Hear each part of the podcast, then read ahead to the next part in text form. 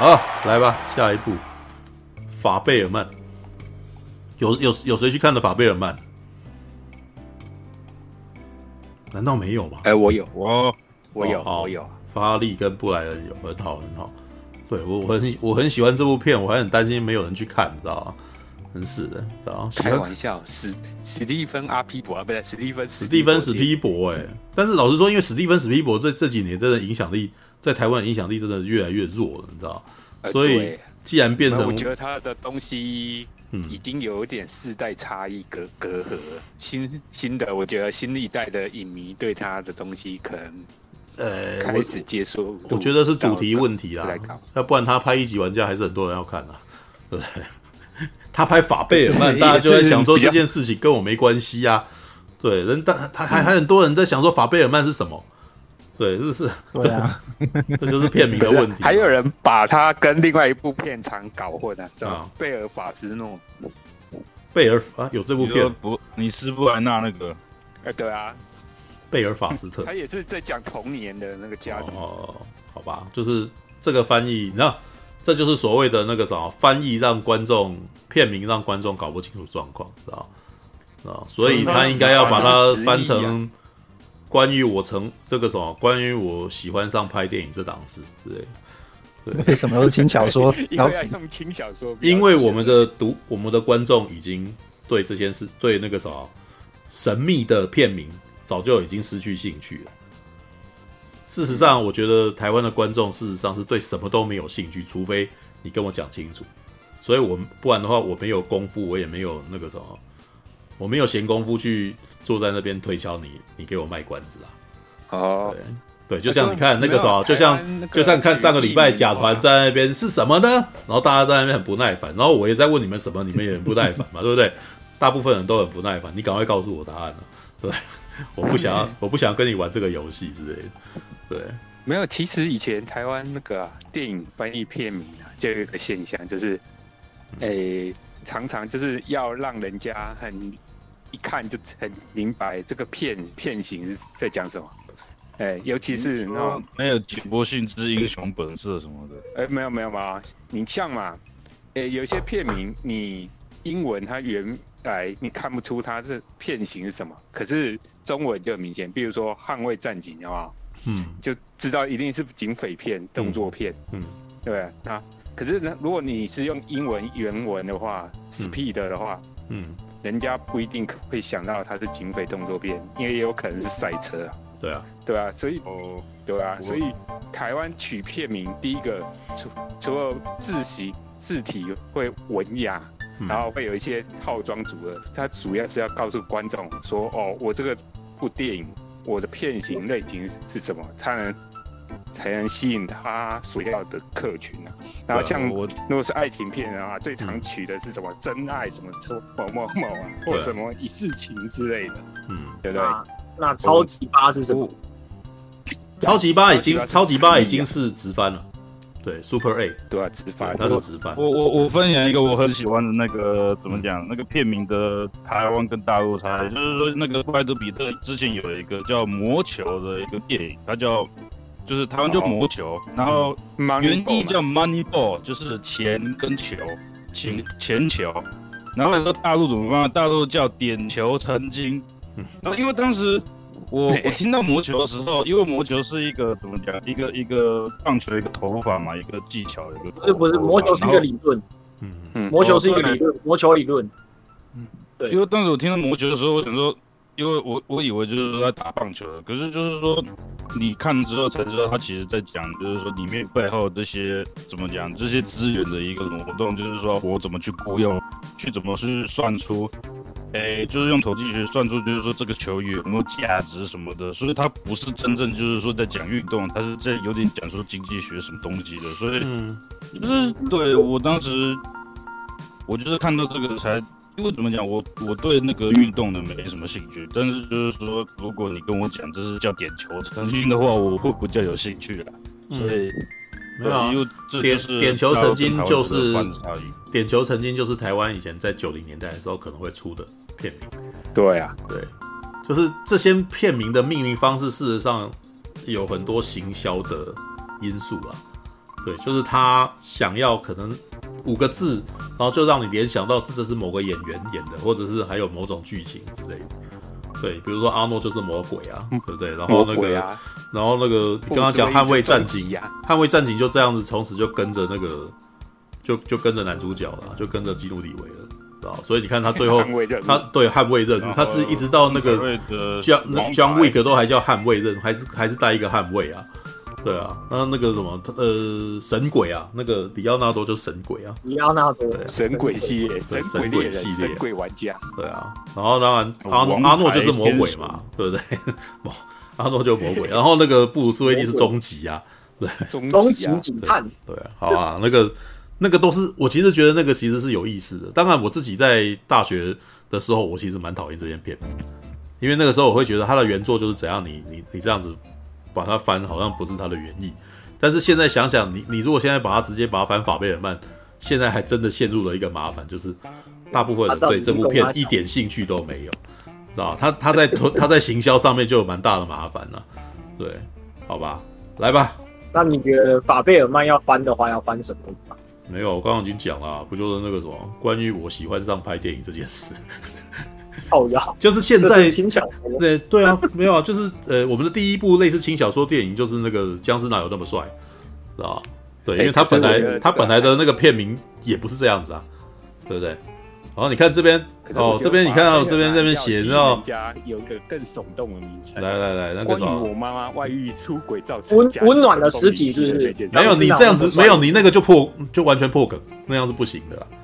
对 对，那个完全破梗了，那个那个完全是中间的那个重要剧情。转折嘛。没有啊，像那个像那个上次的上次那个金鱼老爸不是也是破梗吗？但是，是但是那个金鱼老爸，在你刚开始看的时候，你比较，你不会因为这样子，然后立刻就联想到这个，就是哦，原来他怎么样，然后这件事情，你要看到后来说，哦，原来他片名要为为什么要叫这个，而不是啊，我知道里面一定有金鱼，所以我不看了，不是吗？那不是这样子的吧？对不对？好吧，好了，你看这边，你看最近其实翻译也已经这样子啦，我看这边有个。法贝尔曼一片的坚强演员阵容，你看到这边海边的曼彻斯特，梦露呃梦露与我的浪漫周记有没有？这也是对他也他也是已经开始轻小说化了，好不好？从前有个好莱坞十三小时搬家期的秘密是，就是这就是这是属于那个什么不字比较长的一个命名方法。好了，嗯，来我要剧情介绍啊。电影是令人永难忘怀的梦，这部电影深入刻画了二十世纪美国童年的个人面相。大导演史蒂芬·史皮伯执导的《法贝尔曼》是一个青春成长的故事。故事描述了一名年轻人发现了一个令人震惊的家庭秘密，并且探讨了电影的魔力是如何帮助我们看到关于其他人和自己的真实面貌。这、史蒂芬根据史蒂芬·史匹柏自己的童年所改编的半自传电影《法贝尔曼》一片的编剧是史蒂芬·史匹柏和曾经荣获普利兹奖的剧作家东尼·库许莱。舞台剧舞台剧《天使在美国》。卡罗拉的临检啊，天使在美国是不是那个、安琪拉的灰烬啊？对，突然间有点哎、还是美国天使。美国天使的话是那个哦，这是这是那个什么《Angel in America》Guy Fantasy of the Nation Nation Thing。这这部 HBO 有拍有拍成那个，而且还是艾尔帕西诺演。对，看一下、嗯、哦，看一下。为什么？为什么这个剧情简介是史蒂芬史皮伯大战印度电影双雄啊啊啊！双雄起义起义太好看，嘿呵呵为什么？这跟马贝尔曼有什么关系吗？怎么？哦，我看一下哦，我们再点一点一篇来看看。法贝尔曼荣获本届奥斯卡七项大奖提名，包含最佳影片和最佳导演，但是我个人觉得他可能不会得啊，你知道。对，因为他他已经得太多次。最佳导演可能有一点机会，可是最佳影片我觉得没有啊。通常老导演，通常老导演入围都马是那个，都是都是那个陪榜啊。对，就是陪榜的，你知道吗？因为他们已经是不需，因为他们的地位已经不需要再再得奖了，所以而且你知道奥斯卡一一向以来都正那个什么，他们配奖的那个嫌疑都很高啊，是吧？你看啊，那突然。就是每次那个什么又是黑人得奖，你那个得就比较不容易。以前我小的时候还都还都还都还没有感觉，后来就发现为什么这一次又黑人得奖？那个，然后或者是像那个什么，是正确，或者是马丁·史科西斯得奖的那一届，他的电影他过去拍的每一部片都都比这部片好厉厉害很多，啊，怎么是这一次得奖？很简单，轮到他了，对啊，轮到他，轮到他了。然后想，那轮到他了就这这就就就已经不是哪一部片好看的问题了，你知道吗？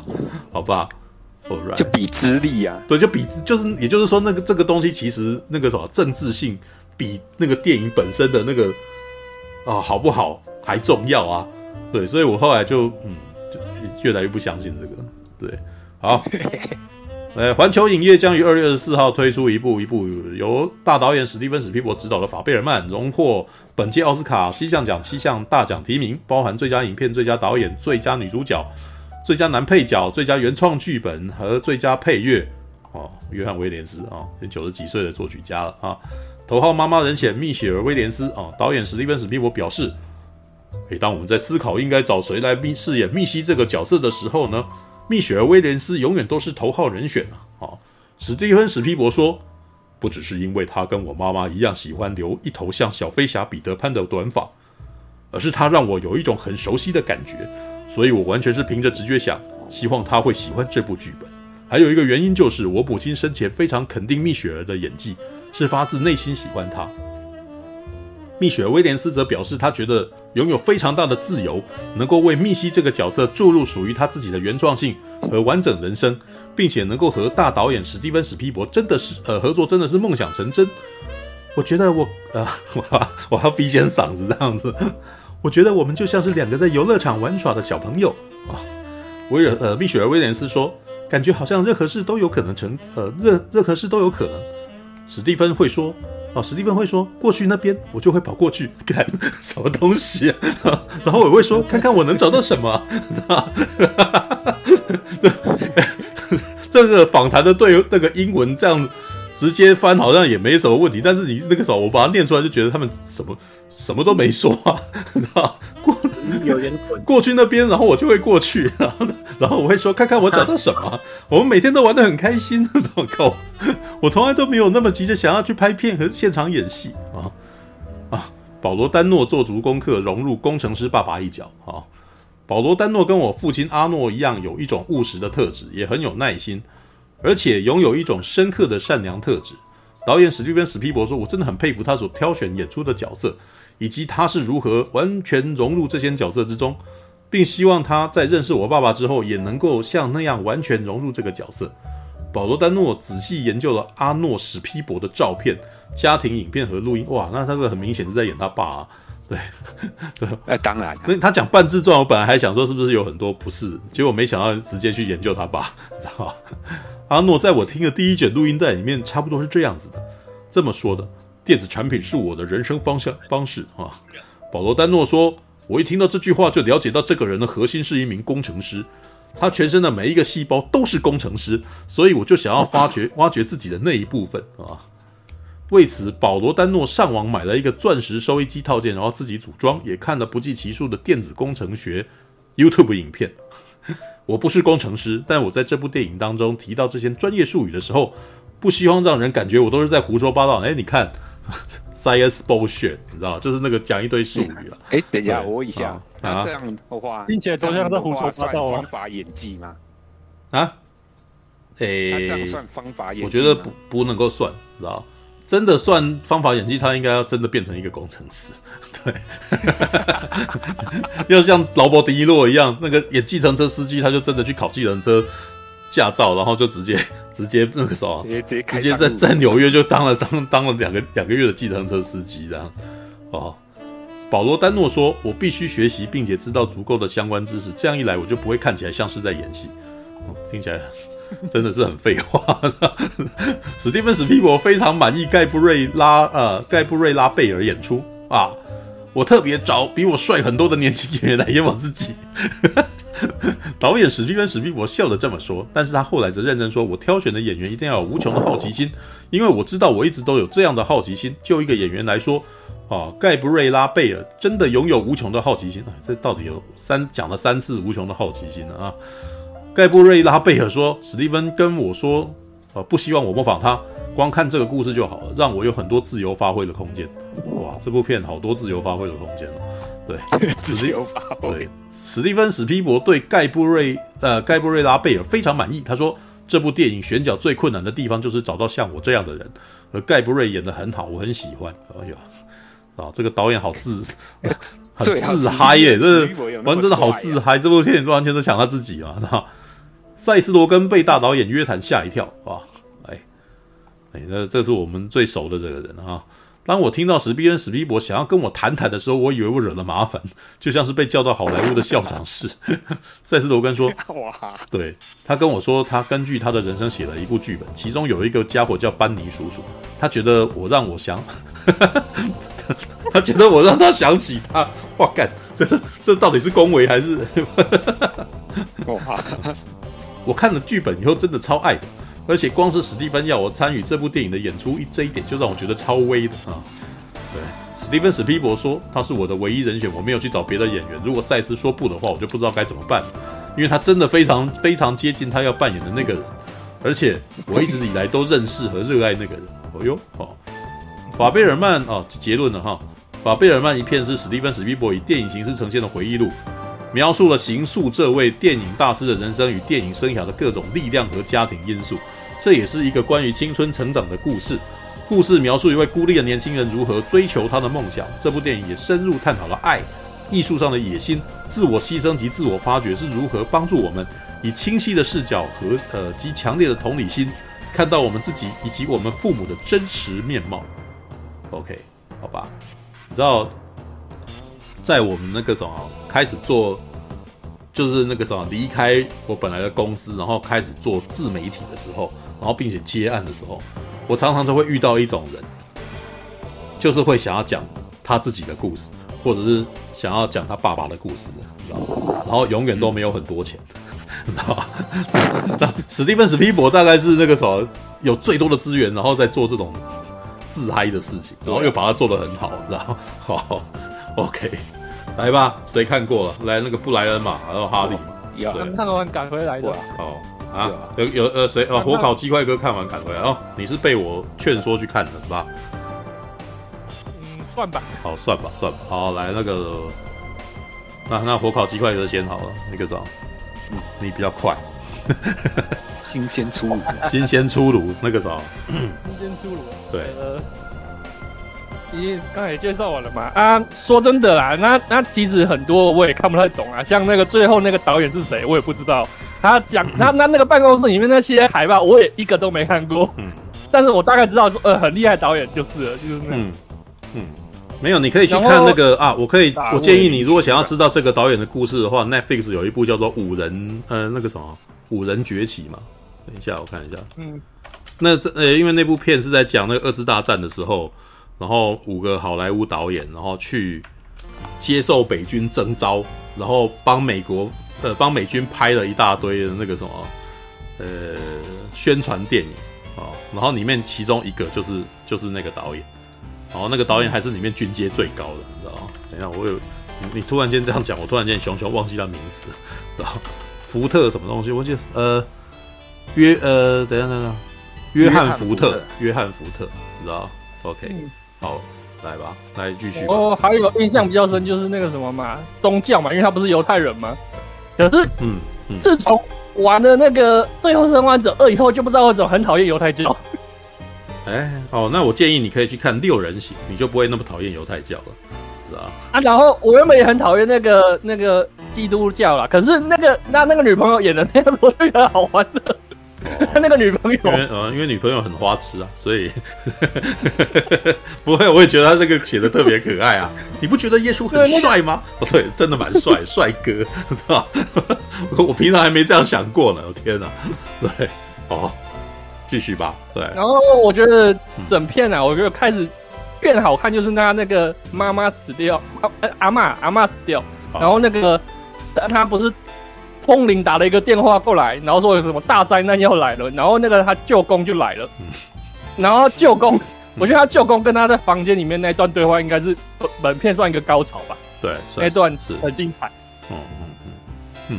啊，然后我觉得他，我大概那他那边我大概就知道那个灾难是指那个什么，就是他把那个史皮博带上歪路了。对啊，就是他他那个什么，接下来就不走正道，不当工程师哦，他要他要去拍电影。对，嗯嗯哦，然后嗯嗯，那再来就是嗯，前面那个什么火车戏是是是在什么我那个什么，嗯、我就是觉得也不错啦，但是也是一样，就是看不懂。他是什么工厂进站的的那个镜头，学那个镜头，然后后面那出戏是真的电影吗？还是啊？对啊，就是去看《一马车》，就是约翰那个我也没没听过。对对对，这所以这可能要热爱电影，就是 对，我看得津津有味啊，就是哎嘿嘿嘿嘿嘿嘿，我知道你在说什么，对啊，就是就是我那时候在看的时候，就是一直在那边啊，就进入这种状态，对，好，我是觉得很好看，但是。都都看不懂嘛，就都看不懂。但是这部片故事是好的吧？对啊，是是好的，所以你还是能够融入这个角色的故事嘛？对啊，我是觉得，因为我算也是看比较多一点啊，比一般人多了，但是没那么没那么深入嘛。啊，但是我是觉得不错了，但是可能一般人就没办法吧。All right，好，OK，啊，我考七个鸡块哥，好，来，嗯，再来布莱恩好了，对，哦，好，嘿，连续两个礼拜。我都为了叫蜜雪，哎，蜜雪儿女星去看电影。上个礼拜是看到 蜜雪和菲佛，然后这个礼拜是看到蜜雪和威廉斯。嗯，对，因为我还蛮喜欢蜜雪和威廉斯这个演员，而且这部片显然是以他为主要的核心。嗯，对。然后，因为这部片一开始的时候，哎、嗯，我查一下，史蒂芬史玉我说他是。为了怀念他过世的母亲，所以去拍了这部半自传电影。嗯、但是我因为那时候我还没看过他的内容，所以我那时候在想，哎、欸，他母亲其实好像已经过世一阵子，怎么突然才会想要拍嗯这部电影？嗯、然后我在想，哎、欸，哦哦，看了之后才想才知道，哦，如果他母亲还在世的话，他如果照他剧情这样拍的话，可能他母亲会有点尴尬。嗯嗯，对。他可能是要必须要拍，就是要绕着哎，我猜应该是史皮博的这些当在世的人都已经过世了，他才想要来讲这个故事。对，才对对，因为就是有一些尴尬，就甚至有一些疮疤的东西啊。对，这部电影就是给我感觉就是整体是轻松诙谐，但是就是背后有一些淡淡哀伤的部分。嗯，那我先讲说，因为。一开始我以为这部片啊会比较是讲那个比较着重在史蒂芬史蒂夫他个人就是什么从小啊哎、欸、学的如何拍戏啊，然后拍戏的过程中有什么什么甘苦啊，什么感人的地方，嗯，结果发现哎、欸、其实这部分反而琢磨的稍微比较少，反而他在讲的是家庭亲情的那部分呢、啊，嗯，那我觉得哎、欸、这部片成功的地方其实。他选的角色我都觉得，哎、欸，表演的都还不错。那当然，最重要的核心就是那个妈妈角色蜜雪威廉斯。嗯嗯，嗯因为很很显然，那个史蒂恩史匹柏，他就是那种比较艺术家性格的部分，是遗传到他妈那一部分。就是他妈妈在一开始给人家感觉就是一个比较奔放自由的角色。嗯然后他一开始说他是原本是一个钢琴家嘛，钢琴演奏家。嗯、他想以以以前的还没结婚之前，想当一个钢琴演奏家，就是去表演，在音乐厅表演。可是因为嫁给他爸爸之后，然后生了小孩，他就花很多时间在家庭里面，就有点放弃他梦想。嗯，所以他当他发现这个小孩的梦想可能就是要拍电影的话。就是，嗯，从事艺术创作的话，嗯，他是非常，就是呃，希望那个孩子就可以照他梦想讲。可是他爸的话，可能他爸虽然也没有很反对啊，但是会觉得，哎、欸，你那个就只是嗜好嘛，对不对？嗯、我觉得处处兄看到这一段应该很有感，对，你是不是觉得你爸也会这样觉得？哎、欸。哦，那个没有去找一份呃工作，然后做那些艺术家会饿死的。哦，他可能不会像这个爸爸那么好。对，他可能打从一开始就，他甚至不会说那个是四号，对，嗯，对，就就是也不会参与这件事情。然后台湾的老爸可能就会觉得，嗯、哎，不正经啊，怎么样？嗯 对，可是这部的话，他老爸虽然不是那么赞人，可是哎，其实因为他父亲还是很爱他，所以很多时候，嗯，虽然就是他没有。那孩子没有特别强烈要求，哎、欸，可是他老爸反而主动会帮他买一些呃器摄影器材呀、啊，嗯，给他用啊。哎、欸，其实那个东西的话，在以当时那个家庭的话，超贵的，是还蛮昂贵的，对吧？八厘米剪接机耶，我的妈呀，那个很贵啊，对。对啊，所以当然，因为他。爸是在里面是那个电脑工程师，嗯，其实也算当时的话比较高端的职业，所以基本上还是可以供得起他这样。可是是基本上那个也是要父亲对这孩子有一定的疼爱，嗯，才可能这样的。那我觉得那些方面也也讲得不错，但是我觉得从一开始的话，这个两个人角色就有点冲突，一个一个是比较感性的，比较艺术家性格。然后他爸爸是很善良，没错，但是有善良到有点木讷，所以，嗯，就是他大部分时间很明显啊，都是为了他的工作，嗯、所以他要搬来搬去。嗯，对，他一开开始可能在诶、欸，一开始他没明讲他的地方住原本住哪里，但是应该是中西部嘛，因为开始有龙卷风。纽泽西不是吗？那个叫什么？那不是什么纽泽西还是什么？一开始第一好应该不是哦，纽泽西不是纽泽西就已经在纽约附近。对，哎，反正我有什么的，我记得他一开始第一个场景的时候有有讲啊，不是？他一开始我记得也还在优胜美地，后面就是啊，越来越往西边过去了嘛。因为一开始后来搬到凤凰城亚利桑那，后来又搬到那个加州洛杉矶去，就越来越往西边过去。嗯，对，那就是因为两个人个性。一开始就有点不太一样，虽然感觉很恩爱，嗯，但是到最后你会觉得这两个人终会有一些冲突在，嗯，其实从第一场戏就可以明显看到那个龙卷风了嘛，嗯，哪有一个妈妈看到龙卷风不是带小孩子赶快逃难，而是带小孩子冲开着车去看龙卷风，嗯、可见这个人的个性就是比较自由，比较哎、欸、想做什么就赶快去做那种，嗯、完全。比较不会顾虑别人想法，可是他爸爸的话，可能就会觉得，哎，做事会比较拘谨、比较谨慎的那种个性的人。嗯，那爸爸应该会计划很久吧？他会计划几十年。他那个计划，他是谜语人呢。会聊什么，我们该怎么做？可是他就不是那种哎，生活比较不会找乐子的人。嗯，那就可以对照那个赛斯洛跟他的他的好朋友，也是之前他属下的那个。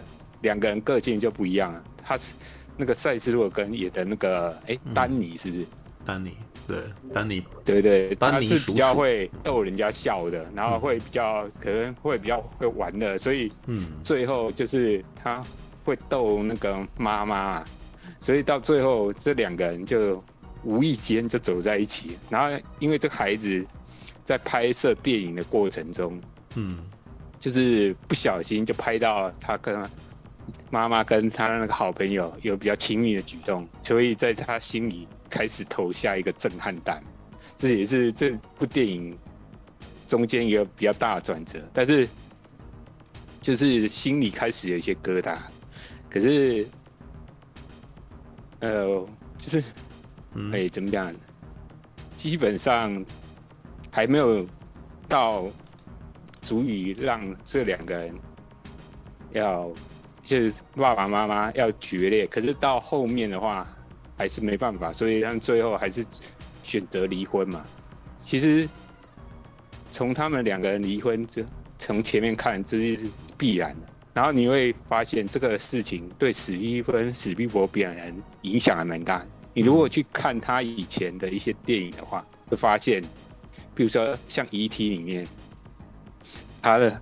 常常是那种父亲不在，然后只有妈妈，然后照顾小孩，嗯，就是在在心境上常常会有那种父亲不在的那种父亲缺席的的东西。嗯，虽然感就是感觉上他史蒂芬史匹柏虽然对于妈妈跟他的朋友出轨这件事有阴影，可是实际上他是比较站在妈妈那边，就是他跟他妈妈比较亲的，然后可是他跟父亲感觉，虽然他好像后来有跟父亲在一起，但是感觉这个父子关系是有点疏离。其实后来的那个《圣战骑兵》这一部电影就可以充分表现出来了。因为印第安纳琼斯跟他老爸，嗯，就是死人康奈那个角色也是比较疏离，可是他最后也是用和解的方式处理。其实我觉得那部片有反映到那个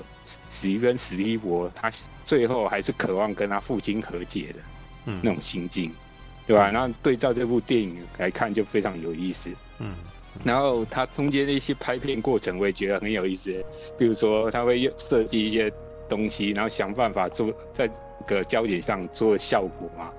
然后你就会觉得，哎，这孩子真的是很有天分。然后他拍一些东西，也奠定他后来要成为大导演的东西。比如说，哇，他开始就拍那种战争片，然后弄得哇。虽然是小制作，可是煞有其事，难怪他后来会拍像什么抢救雷恩大兵这种片。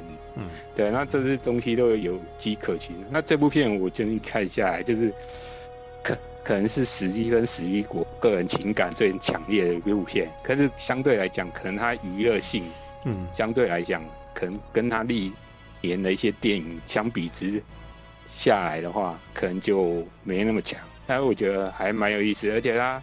也有讲到，就是他，因为史蒂其实我他其实是犹太人，嗯，所以他中间也是有讲到被被歧视，然后被霸凌的部分，嗯，对，然后然后还有一些就是犹太教跟基督教的一些有趣的差异啊，嗯，因为感觉犹太教就是他们就是没有信耶稣了，他主要就是只信上帝，可是。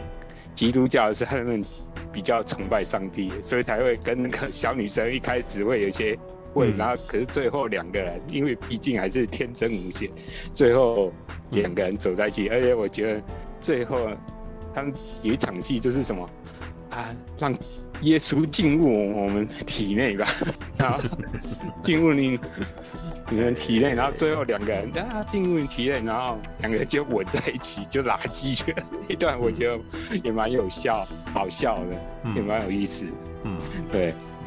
然后，然后基本上就是他跟他妈互动，在这部片的比较多。然后，对，然后也是比较精彩。那但是最后他爸爸的部分也，我也觉得，就是他爸爸就是非常。虽然不喜不是很喜欢他去做电影工作，但是他也没有阻止他，反而他最后有一次就是写一堆信，然后可是没有得到，一直没有得到好消息，在那边很挫很那个沮丧的时候，甚至恐慌发作的时候，爸爸不是抱，最后还是有抱着他安慰他那段，哎，我觉得这段戏。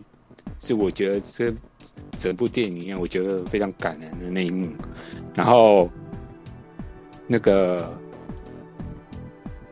就是哎、嗯嗯哦，他拍就是毕业舞会那段，我觉得也还不错。只是我不晓得为什么那个嗯，他把一个原本跟他有冲、哦、有冲突、有过节的人拍的比较帅，结果那个人反而。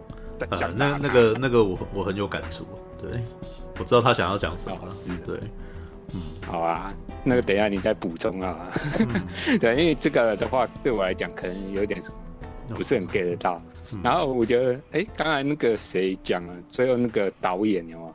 但是他不是有去录取那个 CBA 那个电影的，嗯，就实习的职位，然后人家带他去看那个导演。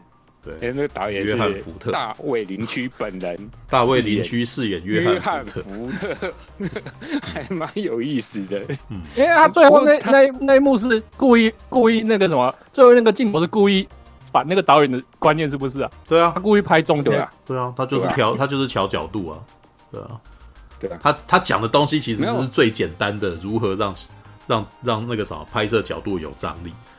对一个对啊，而且一个他。到最后这部电影结尾，他不要走出去的话，嗯他就有把那理论用了一下，这镜头有明显抖了一下，有吗？抖了一下，赶快仰拍啊！哦就刚就是地平线要对地平线要在上面啊，对啊，对啊，但是嗯，哎、对啊，不过好像是中间吧找别的导演在他的电影里面出现，也不是第一次。他、嗯。我记得印象比较深的话，就是第三类接触的话，他其实有请到法国导演楚浮来哦是楚浮他的里面不是侯麦。哦，是楚服来演，对，然后那个《侏罗纪公园》也是，操，侏罗纪公园》的哈好，蒙德那个那个，就是有钱人的富翁，对，也是也是导演，他也是之前也是一个导演，哎、我刚才看了一下，那个爸爸是谜语人呢、难怪长那么像。我没有我，难怪我想说，嗯难怪我想说，随时感觉他好像要干掉他妈妈一样。啊，拜托，他这只有在谜语人的时候演过反派，他之前都不是，好不好？那对啊，对啊。谜语人太太印象深刻了。没有，那你你你只看了他这么一部吧？那他之前的他演那种 就是我看好多啊，他的形是出他的形不是反派的型，接啊，对对吧、对，他反而，比较适合演那种，就是应该严格来讲是那种比较边缘人的那种角色，没有他就是有点 psycho 那种就。是宅宅，然后个性怪异啊，嗯然后很温就是内向，然后那个很朋友很少的这样子的人，呃，对，就是不上，就是没有啊，就就很不合群的人啊。然后，但是他一定有某种特异能力啊，他一定是很聪明的人啊，或者是他可能可，能有自闭症之类的这样。智慧型的那种特立独行的人，嗯。这蛮适合他。然后演他那个那个主角妹妹的那个，而后来发现是演那个，呃，从前有个好莱坞跟尼奥纳多对戏那种可爱小童星，嗯。只是他长得有点太快了，一时间有也好几有点认不太年了出来，你说对吧？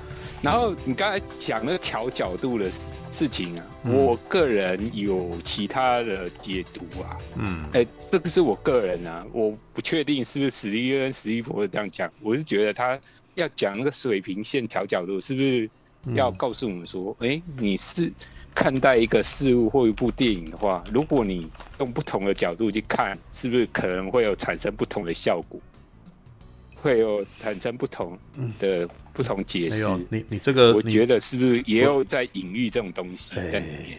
没有他，你你看他怎么拍他的同学就知道，好啊，对他他拍他同学其实就是那个样子。嗯，但是呢，是事实吗？不是事实，但是这样比较有趣，就是这样子。哦，对，就是为了有趣他只是为了有趣而已，他是为了玩而拍这个东西的，然后造成了一些人对大家对他有不同的感觉，这不是他的本来的意思。他也没有刻意想要造神，他也没有刻意要抹黑谁。有了，他应该有刻意要抹黑某个人，对。但是他拍他，就是因为他确实有有一种魔力，所以让他把他，他就把他最好的那一面给他展现出来。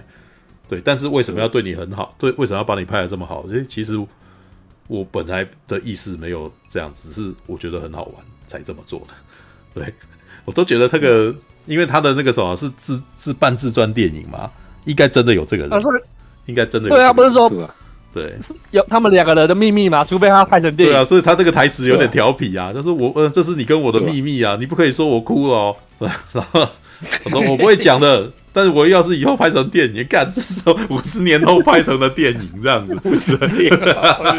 我觉得那个有点，他讲这句话真的有点，那个另外一个当事人都忘记，他有点打破，还活着吗？他是有一点点打破第四面墙，你知道？没有谁知道呢？搞不好这个人还活着，他有点故意的、调皮的在对电影、对那个什么、对他的以前欺负他的那个人讲这句话，这样子，对，好吧。然后这部电影哦，我觉得他那个配乐还不错啊，因为老搭档。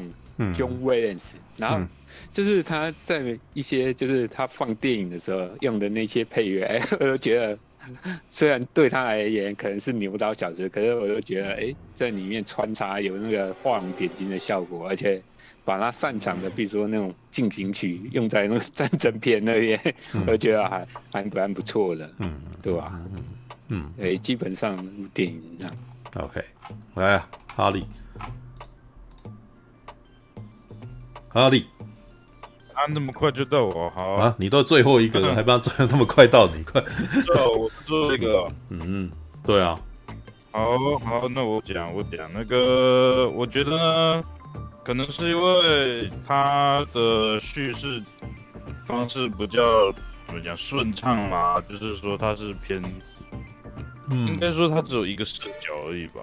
我就是他他不像上次巴比伦要三个视角什么的，所以他的情感累积只有一个主线吧。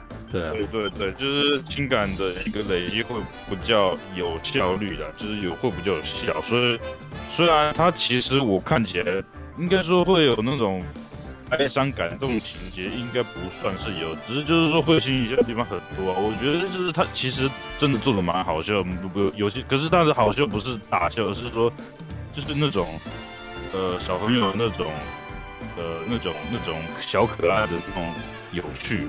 对啊，有青春洋溢的感觉。对，因为我我其实老实讲，我不是我不是看着史蒂夫史蒂夫的一个童剧电影长大，我都是看他那什么呃辛德勒名单、黑慕尼黑间谍桥这种东西的，所以我其实对他这一方面我不是很熟。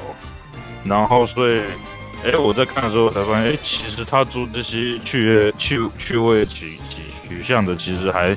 蛮不错的，然后我其实蛮蛮喜欢的，然后呃，当然就是说，因为呃，我想要确认一下，就是说各位的那一听，就是说我在看的时候，其实像是我在看，就是说他们舞会舞完之后，就是说那个他霸凌他那个在走廊上对峙他，然后那个桥段，就是他那边有，就像刚刚树哥所讲，他在那边剧。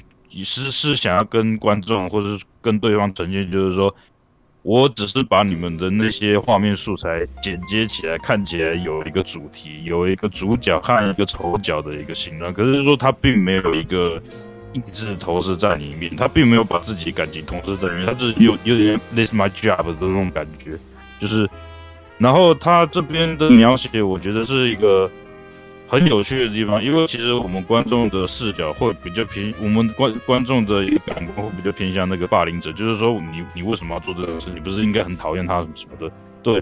然后，所以我在那边我有看懂这个意思，因为就是因为我们可能都是有一些怎么讲创创作经历的人，所以我大概会知道这种状况。可是我在看的时候，我的那一天。那个桥段很多人在笑，我不知道是在笑什么。我不是觉得这个不好笑，而是说，也不是说觉得这个很不堪的一个桥段为什么要笑，而是说，哎，这个是一个就是有点 有趣、有点 serious 的地方，就是有有什么笑点嘛？我不知道，大家在看的时候有遇到这状况吗？就是旁边那个桥段的时候，旁边的观众都会在笑什么什么的，就是我很好奇。哪一个哪一个桥段？就是刚刚，就是他他被那个霸凌他的男同学，就是在走廊之间，就是问他说：“你为什么把我拍那么帅啊？”什么的那个地方啊。哦、然后后来就是说他开始哭，然后说：“哎，不能跟任何人讲啊什么的。”就是我我旁边很多其他的观众看到那个桥段会在笑，就是说有点像是说看到这个。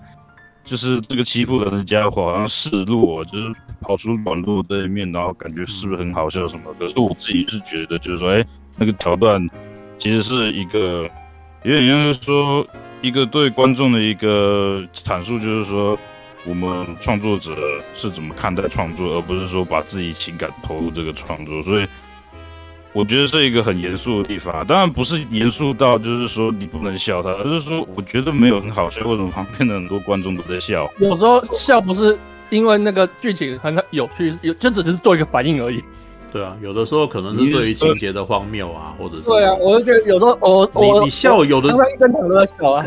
有的时候你遇到一些极端情况的时候，你可能的情绪反应第一个是先笑出来。对，这也是这也是有的。哦、对啊，这倒不一定是他。所以说，可能大家看到就是说，哎，就是这个可能这霸凌者的这个角色，可能开始出现反差之后，觉得有点好笑什么的嘛。对他，他觉得好笑可能是，你干他怎么哭了这样子，是不是？对，这这有点好笑哎。对，大概那种感觉啦。哦、对，哎，好好对，因为我我在看的时候，我也。很明显感受到，就是说，其实他，嗯，很很聚焦于在就是说他面对这个家里的一个感情方面。当然，就是说我们可以看到，虽然嗯，我也不觉得就是说这个父母离异好像有什么。因为怎么讲？因为这个爸爸似乎是那种有点高收入分子什么的，所以好像也不要说过得非常穷，或者就是说不像我们通常就是说什么哦，就是一个家庭他只有一个担心，就是就是只有爸爸工作啊，妈妈可能离婚之后就是哎，可能就过得不是很好什么的，他好像没有描述那一块。当然就是说我哎有对我想要就是说当时看到那个赛斯鲁的时候，我就想说。啊，三小，就是你是不是跑错棚了？为什么会有你出现？你不是应该在另外一棚这边漏掉什么的？靠北。对啊，然后我想说。对啊，他不是都是这样吗？很多电影都是你看 定型了，然后就有观众就觉得他不应该来拍这部片的，啊，真是。可是我觉得他认真的戏呀，可是我觉得，我觉得他拍的很好，因为就是说，因为国外都是这样。我我之前看什么？我之前看那个 Family Guy 的时候，里面有吐槽一句，就是说，哦，那个那个赛斯罗根有一个特别的地方，就是说他做任何事情都会让你觉得好笑什么的。所以我当时是觉得，哎，干你姐，他来这边的确是当他平常就是在荧幕下可能一些反派。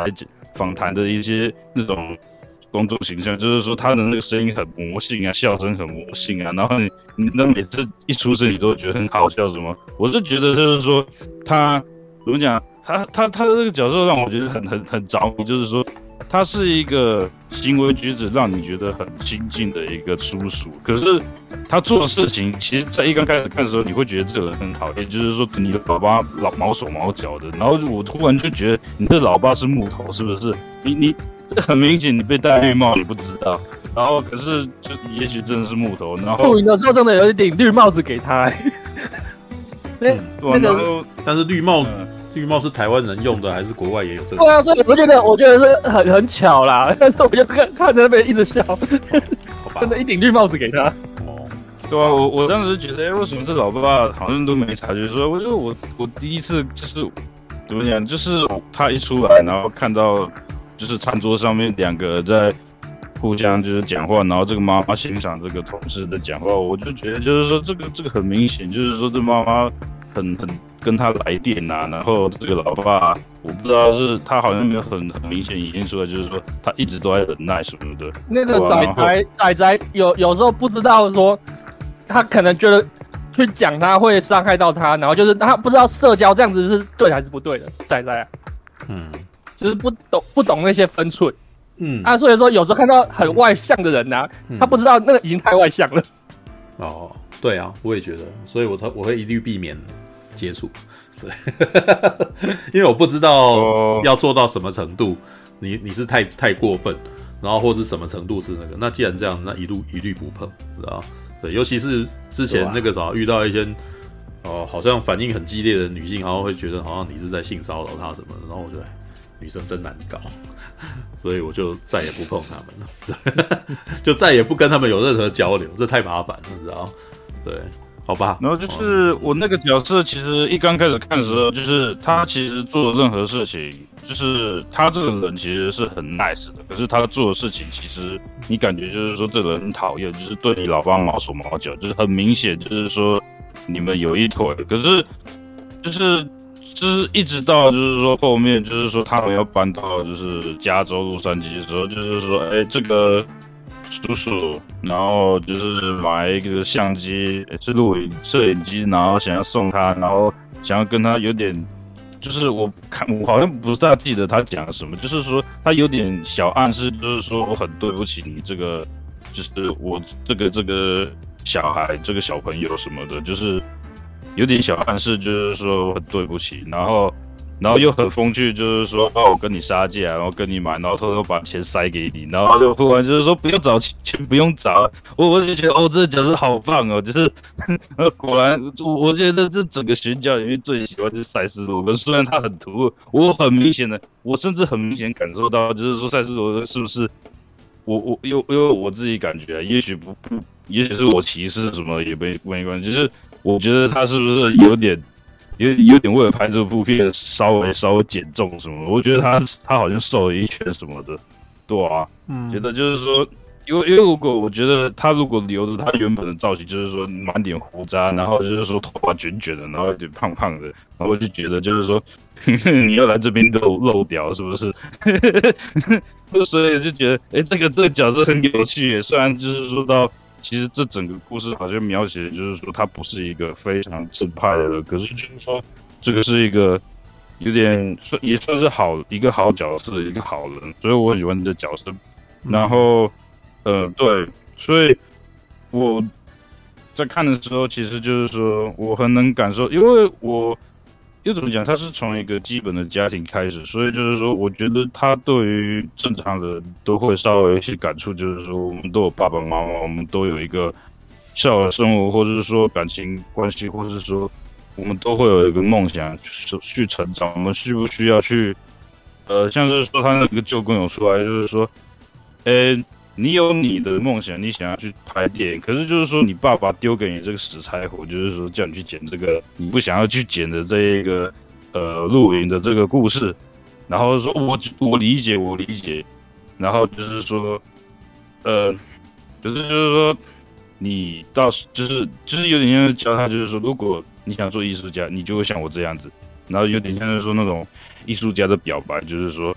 我们就是做孤单的，所以这就是为什么我的妹妹就是她那个阿嬷才才跟她不想要任何关系什么的。然后我其实，在那边看的时候，就是说我也很有感触，就是说我们都是做这样子的。然后就是说我这个是有点像是说一个很深入的，可以去让应该说不管是。正是现在已经在线上的从事的人，或者说我们这种哎，可能还是在学习中的，都有一点感觉，就是说他可以去有点像基底唤醒我们的，不像就是我上上次在一直在念的那个巴比伦一样，就是说他想要去唤醒每一个从事人这个的工作人员的一个共同回忆。可是我又觉得就是说你有点描写太太过太过太过幻奇幻了一点，就是说。为什么会，就是会会会在这种光怪陆离的这种环境，然后去，对啊，就是可能，也许就是说我见识还不够宽广，还没有看过那么多诡异的事情。可是就是说，我觉得史蒂芬史蒂夫用这一个成长脉络来讲，可能会比较对应对应到我们可能就是说现在比较年轻的族群，就是说，哎，我们还是这个年龄层的，所以。我们看这个故事可能不会有那么重的那个段落感，就是有点像是像呃像比方说这样好了，我像刚刚在讲那个一级玩家嘛，那一级玩家就是因为我们可能比较熟，就是说美国这种八零年代的这种文化，所以我们看得懂。可是，哎，可是我当时我记得我爸去看，然后我爸他看不懂，我觉得很奇怪啊，八零年代不是你的年代吗？为什么你看不懂？就后来他发现，我爸是八零年代的曹操，他不 care 那些东西。他唯一我我觉得台台湾的应该大部分都不懂，台湾的家长没有玩过雅雅达利的应该没有几个，因为都玩红白机啊。嗯，他、啊、可是红白机也是少数。嗯，所以说我觉得他们那个时候都只只在工作，有玩游戏的爸爸基本上在那个年代。极端的少数，因为那个时候大家忙着在赚钱、工作、养家呢。对啊，对，能够拥有这种闲情逸致的，很少了。首先家里面要有一定的那个什么，要有一定的经济能力，再来父亲的那个心境也要相对的比较放松。对，因为我所以我我当时就觉得，就是说，其实其实这个一级玩家可能在台湾的市场这一边有点有点没有那么吃香，就是说，即便是老人家，他们可能也接受不到这个店铺，因为我们那个年代老人家是什么都不玩的，就是什么东西吃文化都不接触的。对啊，就是就是我我我爸可能顶多就看过第一集的卡塔布杠就这样，不然就魔鬼终结者第一集，可是其他的他是就是不结束啊，他就是。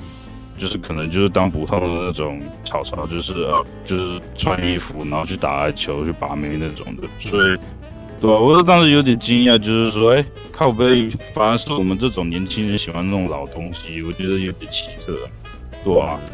所以我觉得这个也许不知道，就是说，呃，史蒂夫史蒂夫他，像是我就觉得我我就觉得他上次做那个。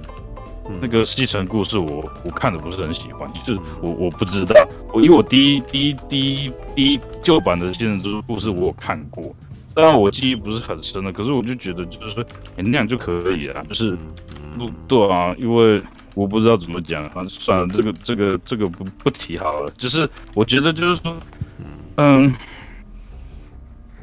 我我我认为就是说他的东西。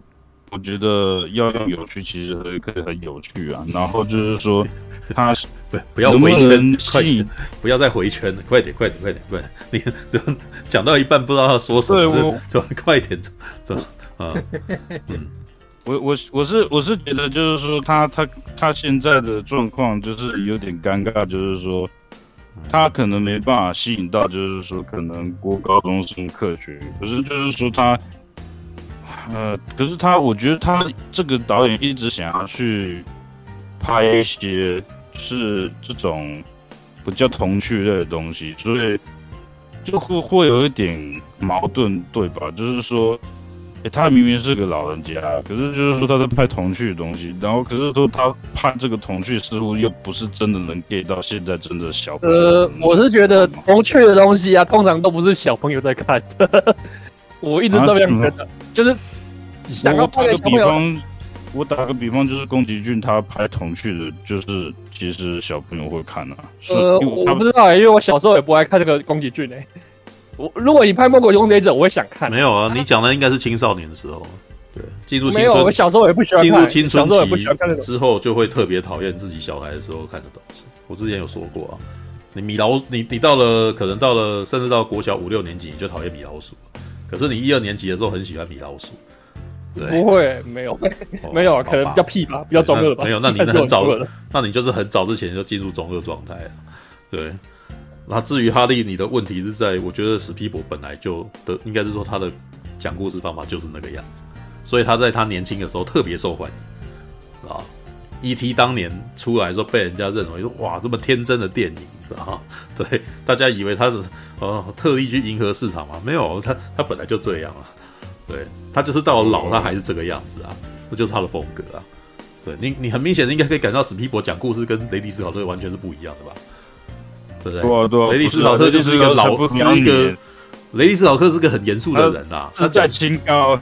对，就是他讲东西都很严肃、很硬、很死板啊。对，但是史皮博的东西就看起来就很幽默啊，对不对？All right，好吧，对，那还有结论吗？快点，快点，快点。我很想讲了，我没有，就是在等你，在等你结束，然后你又再回去，快点。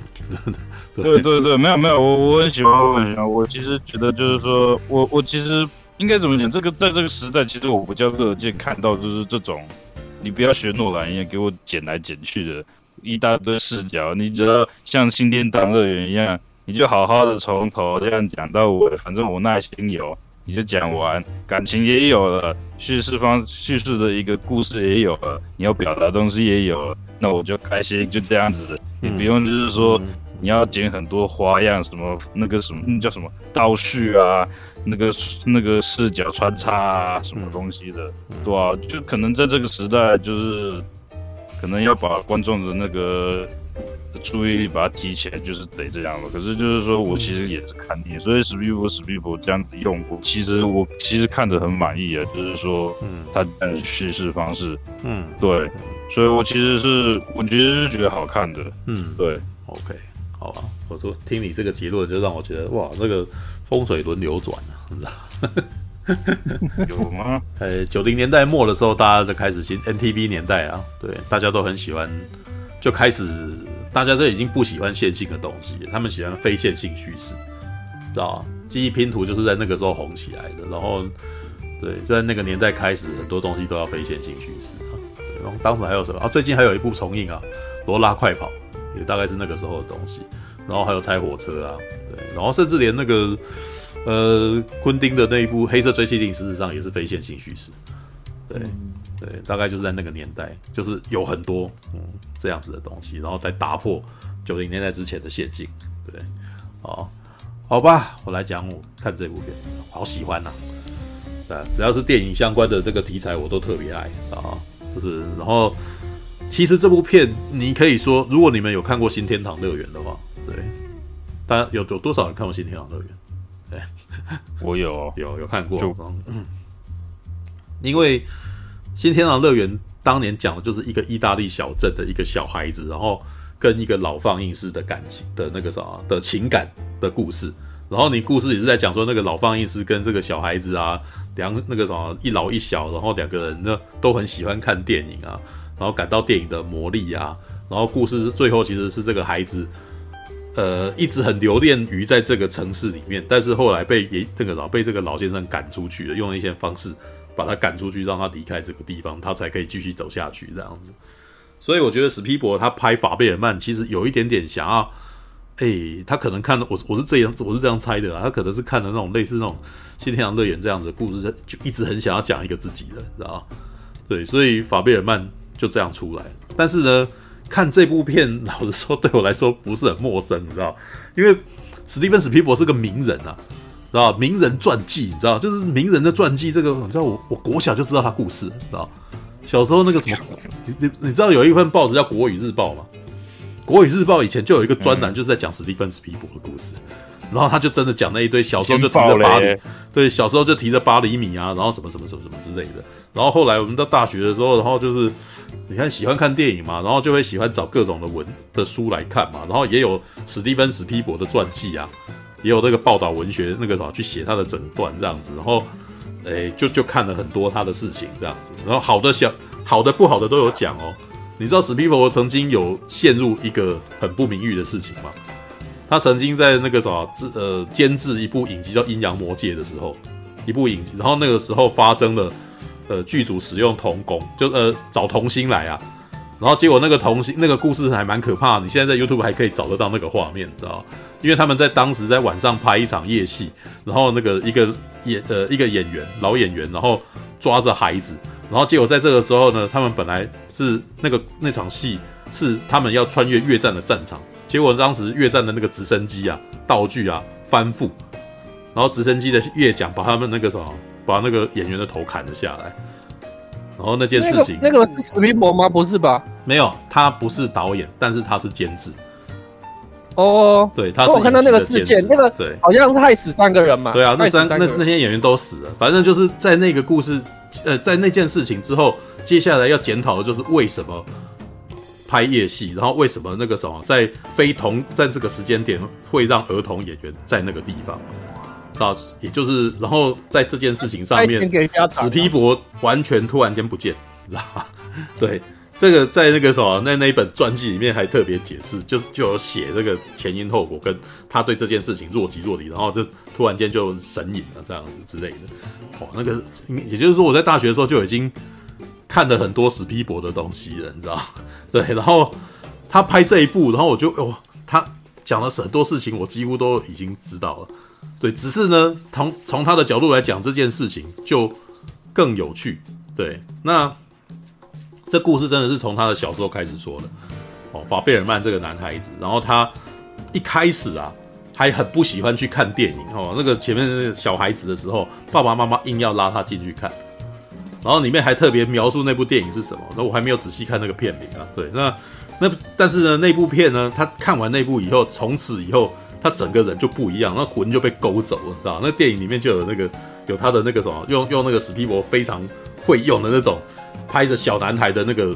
呆滞的表情，你知道，然后就看着火车从荧幕上这样冲过来，然后一辆车被撞翻这样子，哇！他从从从此以后，整个脑袋里面全都是那个画面。然后呢，可是呢，他要如何让这个画面，想要让这个画面在一直不断的重现？然后一开始他是请他爸爸哦买那个啥，跟他跟他问他要什么圣诞礼物的时候，他要求要有那个。电动小火车，你知道，就是那种那个电动开的那个火车。然后他每天日复一日的，那个什么，把一辆那个火柴盒小汽车摆在那边，然后想要重现那个电影里面的画面，让那个什么，让让那样那个火车去撞那辆车这样子。然后，呃，其实那个事情我看的是很有共鸣的。我不知道你们以前有没有玩过乐高这种玩具啊？大概在国小的时候，是吧？我在国小三年级的时候特别喜欢玩乐高，啊。那为什么喜欢玩乐高？我会自己编故事啊，对不对？我会在那边，哦呀，这个东西过来的车子什么什么，然后自己会说故事嘛，对不对？我们童年的时期都有这个，呃，我不晓得啊，我自己有这个时期啊，我不知道你们，呃，是不是每个人都跟我一样就不知道了？但是有类似的事情，但是我们没有，我们我没有钱买乐高，就是那不玩乐高，就是你玩玩具的时候。你会玩玩具的时候会帮自己，就是三年级就已经在组钢弹了。对，那是一 呃，但是我的意思是说，你们不知道你们在玩玩具的时候是不是曾经自己帮他编过故事、取过名字？当然了，对，然后自己在导在呃自己演出这个小剧场这样子嘛。对，那史皮博事实上就是从那个时候开始描述自己对电影的启蒙在哪里。看完电影以后，脑袋里面有故事，然后就开始要玩这个东西。但是呢，他的妈妈哦，拿了一架摄影机给他，为什么？因为他撞撞太多次了，爸爸不爽，你知道吧？对，那 所以妈妈跟他讲说：“你把它录下来，哦，就不用 就不用那个，知道就就就不用撞那么多次。”但是比较有趣的是，他从那个时候开始发现了叙事模式这件事情，你知道？因为他脑袋里面记到那个电影里面的画面，然后是好多不同角度去撞的，所以他撞了好几次，然后还跟他妈妈讲说：“我必须要撞这么多次才可以重现我脑袋里面的画面。”哇，那个时候看说：“哇，这孩子妈有天分，你知道吗？而且妈妈从小给他很好的工具，让他可以去执行他的创意。你知道，我跟你讲，我要是我小的时候，我妈就给我摄影机，搞不好我会做这种事情，你知道。”对，但是我们那时候没有，我们那时候就只有在玩玩具而已，所以我们当年的创意就这样子消失掉了，知道？我我后来都一直，因为我也曾经有一段时间去制作那个什么儿童摄影节目，我不知道你们有没有知道这件事啊？对，你们可以去网络上找这个节目，那个节目叫做《我用相机看世界》，知道？当时我就有一个很很大的感触啊，就是小孩子创意无限。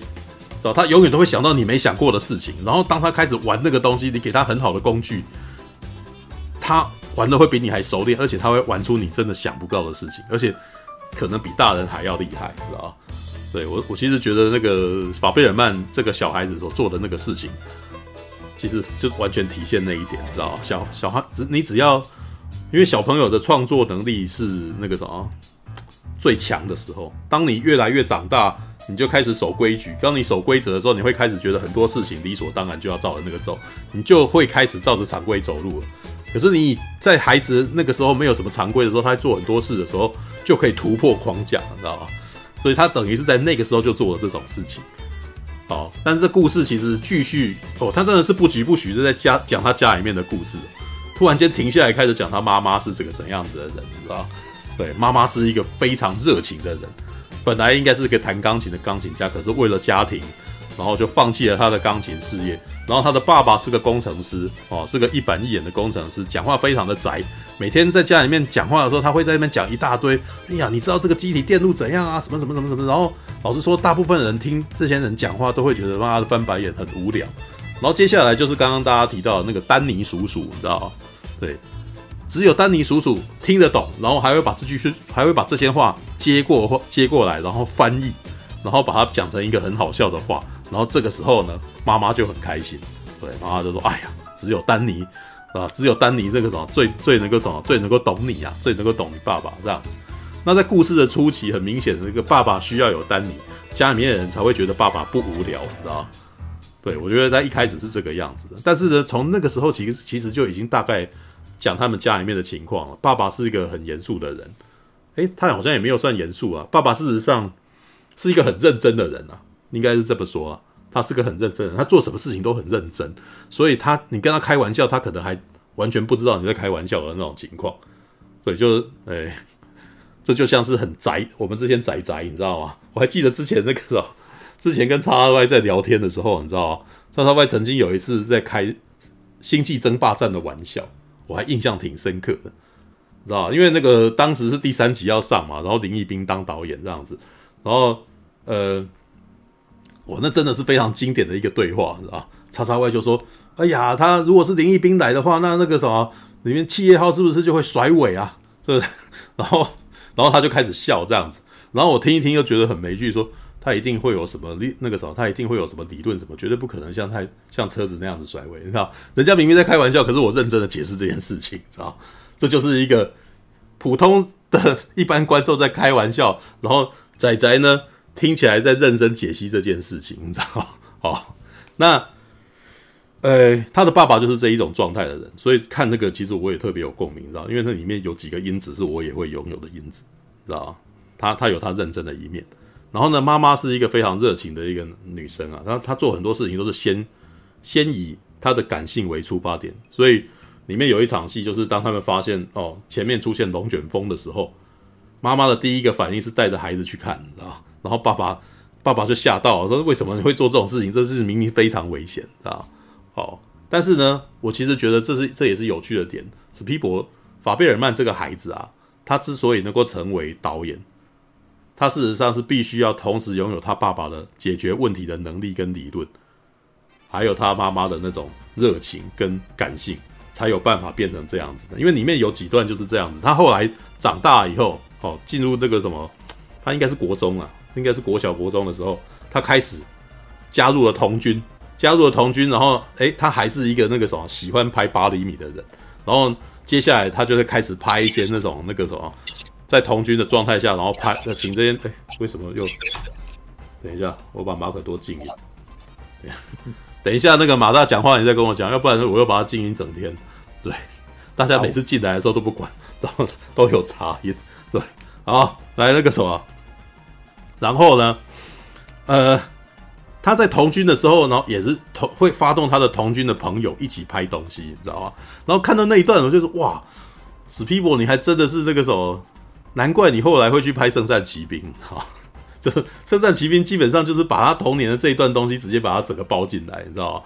在圣战呃《圣战骑兵》里面，印第安纳琼斯一开始是一个童军，然后他就发现了盗墓的人，然后接下来在那边展开了一场冒险，然后进到马戏团里面什么之类的，然后那个造型都让我哇。这一看就就让我觉得这就是当年《圣战骑兵》里面的那些童子军的造型，知道？也就是说，史皮博以前的时候曾经是个童军，然后他在童军的情况，他会呃一边出去录呃做野外求生啊，然后做一些测验啊，然后同时他也不忘会找这些人，然后把他拍东西下来这样子。然后接下来的有一段故事就是他开始拍战争片，然后拍战哦对不对？他一开始先拍牛仔片啊，拍那个牛仔的那个枪战。然后在拍牛仔枪战的时候，那场戏也是我哦，他的这部片的很多小环节，你知道，都让我开始发现到这个他身为一个制片人的成长。对，他首先第一个想要拍动作戏，然后但是在剪接的时候就发现说，哎呀，这个里面开枪的动作好无好假，就这样 biu biu biu，然后就结就那个什么，然后旁边就有一个人倒下这样子，然后他就觉得该怎么解决这个问题，然后解决的方法呢？他在底片上面钻洞，啊，怎么样钻洞呢？当你在枪呃枪口那边钻一个洞的时候，那个光会从里面，因为他们是用那个什么放映的时候是用光去扫那个底片嘛。如果现在我不知道还有人记得幻灯片这种东西啊，以前有幻灯片嘛。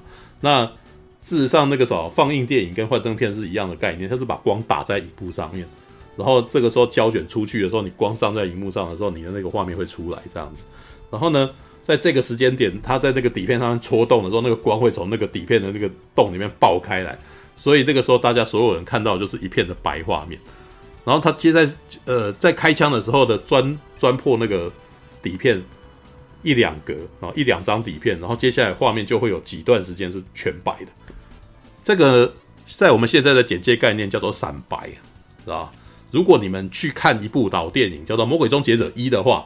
魔鬼终结者一还在用这一招，是吧？因为他的枪战场面没有办法做很大，他永远都只能有一个人对着画面拍那个什么摆一个动作，下一个人再用一个画面摆一个动作。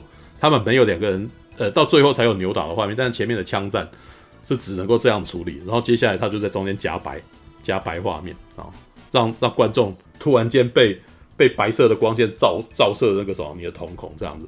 我们常常玩这个啊，你知道吗？其实直到现在那个什么半瓶醋夜未眠，我们的那个精华有没有？前面不是有个片头吗？啦啦啦啦啦啦啦啦啦，有没有？然后接下来到正片，你有没有注意到有一个有个白光闪过去？你知道？那就那也是闪白啊。这个在以前那个什么黑白电影的时候也常常会有这种，但是那个时候叫什么？那个时候会常常玩一个冒烟，它会它会闪一个白烟，然后接下来下一格就就再把它那个什么，再把这个人变不见，你知道吗？这就是所谓的鬼遮眼，你知道？我自己把 我自己把这个效果叫取名叫鬼遮眼，什么意思呢？我这样遮一遮，然后啊，我遮遮住整个画面，然后下一秒我人就不见了，知道？我可以利用遮一个画面，然后接下来做转场。对，这招呢，在以前的那个时候，在同一个年代，呃，台湾哦，金光布袋戏也是也也开始学到这样玩了，因为那个时候呢，也是。他们也没有那个什么，他们也没有剪接系统，他们是录一录，然后停一下，再录一录，停一下。所以那个时候的师傅就是会，哎，这样子是那个什么演一下这样子，然后接下来喷烟，然后下一面就把它收起来，然后下一个画面就不见了，然后这时候就会所谓的哎就，然后就不见了这样子，直到现在还这样玩，你知道？也就是说，史皮博啊，法贝尔曼啊，这个男生他在那个时候就已经察觉到加入特效这件事情。然后那个时候他可能在国中而已，然后呢，继续演下去，然后他又学到了更多东西，比如说像他在拍到一场那个什么战争片的时候，拍到战争片的时候，他突然间把这个演员找过来说：“我希望你走过去，然后你这时候心中要想着，他们都你的伙伴都死了，都是你的错。”然后那个男生呢，就还一开始还搞不清楚为什么啊，这也是我觉得这部片里面比较可爱的地方啊。对，那那男孩子还不懂，演员还不知道为什么，说为什么是我的错，杀人的不是那些德军嘛，因为他们拍的是一部二战电影嘛。然后这个时候突然间是呃，法比尔曼就开始跟他解释说，对，但是你要去思考，这些人跟你来的时候，他们都是相信你的，然后呢，去那个时候，他们因为相信你之后来到这边，然后他们都死了。然后结果讲一讲，讲到那个演员就心中就是哇，有点难过，你知道吗？然后就就然后接着在拍的时候，一脸茫然的从画面走过去这样子，然后走走走那个时候，等到卡的时候，他还没有办法从戏里面走出来，然后一路走下去，然后大家都要喊住他这样子。那也是法贝尔曼，他从哎开始做特效，然后哎你看到他的一开始是先做这个什么撞车，你知道，先拍撞车，然后接下来拍枪战。然后拍枪战，觉得枪战太假，然后要出现特效，然后还要还喷血哦，还有那个血洒在那个地方。我记得他在拍的时候，所有的观众家里边的爸爸妈妈还有小朋友看到都吓了一大跳，这样子。对，也就是说，他突然间在一开始的时候学会的东西是动作特技这件事情，然后接下来拍拍拍，他开始学会导戏了，教戏啊，对，开始教戏，然后他开始知道要让戏里面的人物有感情，知道吧？但我也觉得是有趣的，因为我出来还跟我朋友讲，所以你要知道，你你也要注意到，大部分的人都是先感受到冲击特效，接下来才是感觉到感情，是吧？他的那个路线是这样，他一开始一定先从最刺激的开始做，然后接下来才会开始要放感情进去，对，然后再继续演，继续演，你知道，就是从这个男生他在学电影的过程中，他也开始发现到自己越来越孤独。我看到，我其实觉得这个剧本挺厉害的，你知道？因为他家里面同时还一直在演他家里面的事情，就是什么他们家要搬到凤凰城，啊家里面在吵架啊，然后可能那个什么去露营的时候去拍啊，然后当然在这个时候，其实老实说，如果你是一个敏感的观众，你应该有点感觉的，你知道吧？对，因为我是个敏感的观众，我立刻就察觉到，诶。嗯，眉头一皱，觉得那个啥，他这这这些人物的关系有点小小不单纯，你知道吗？对，那个班尼叔叔的笑容越来越不妙。对对，史史蒂芬史皮博事实上都有让这些演员，然后那个啥，他有都都有埋伏笔，所以如果你是个敏感的观众，你就要感觉到；但是如果你不敏感的话也没关系，因为接下来主角就要感觉到了，知道吧？主角是最后知后觉的人，但是呢，他在这个家庭里面他是最先知，就是应该是第一个察觉的人。那为什么？因为他是。拍八厘米在拍家庭电影的那一个人，你知道吗？然后当他回来的时候，里面里面有提到，因为他的妈妈，因为妈妈因为外婆过世，心情一直很不好啊。中间还有穿插一个他的舅公来了，对，这个大家刚刚都有讲，舅公跑来找他，然后跟他讲说：“哎呀，你是个艺术家，你知道？”里面还有这么一段，你知道？他的爸爸要求他的妈妈，呃，要求那个什么儿子啊，剪把他的那个什么去露营的片段剪起来，这样子。然后，呃，为了为了妈妈，为了要剪给妈妈看，然后要求她放弃第二天要拍片这件事情，但她很不甘愿哦，在那边剪。然后后来他的舅公来了，就讲：“哎呀，你知道为什么吗？因为你现你爱上创作了，你知道吗？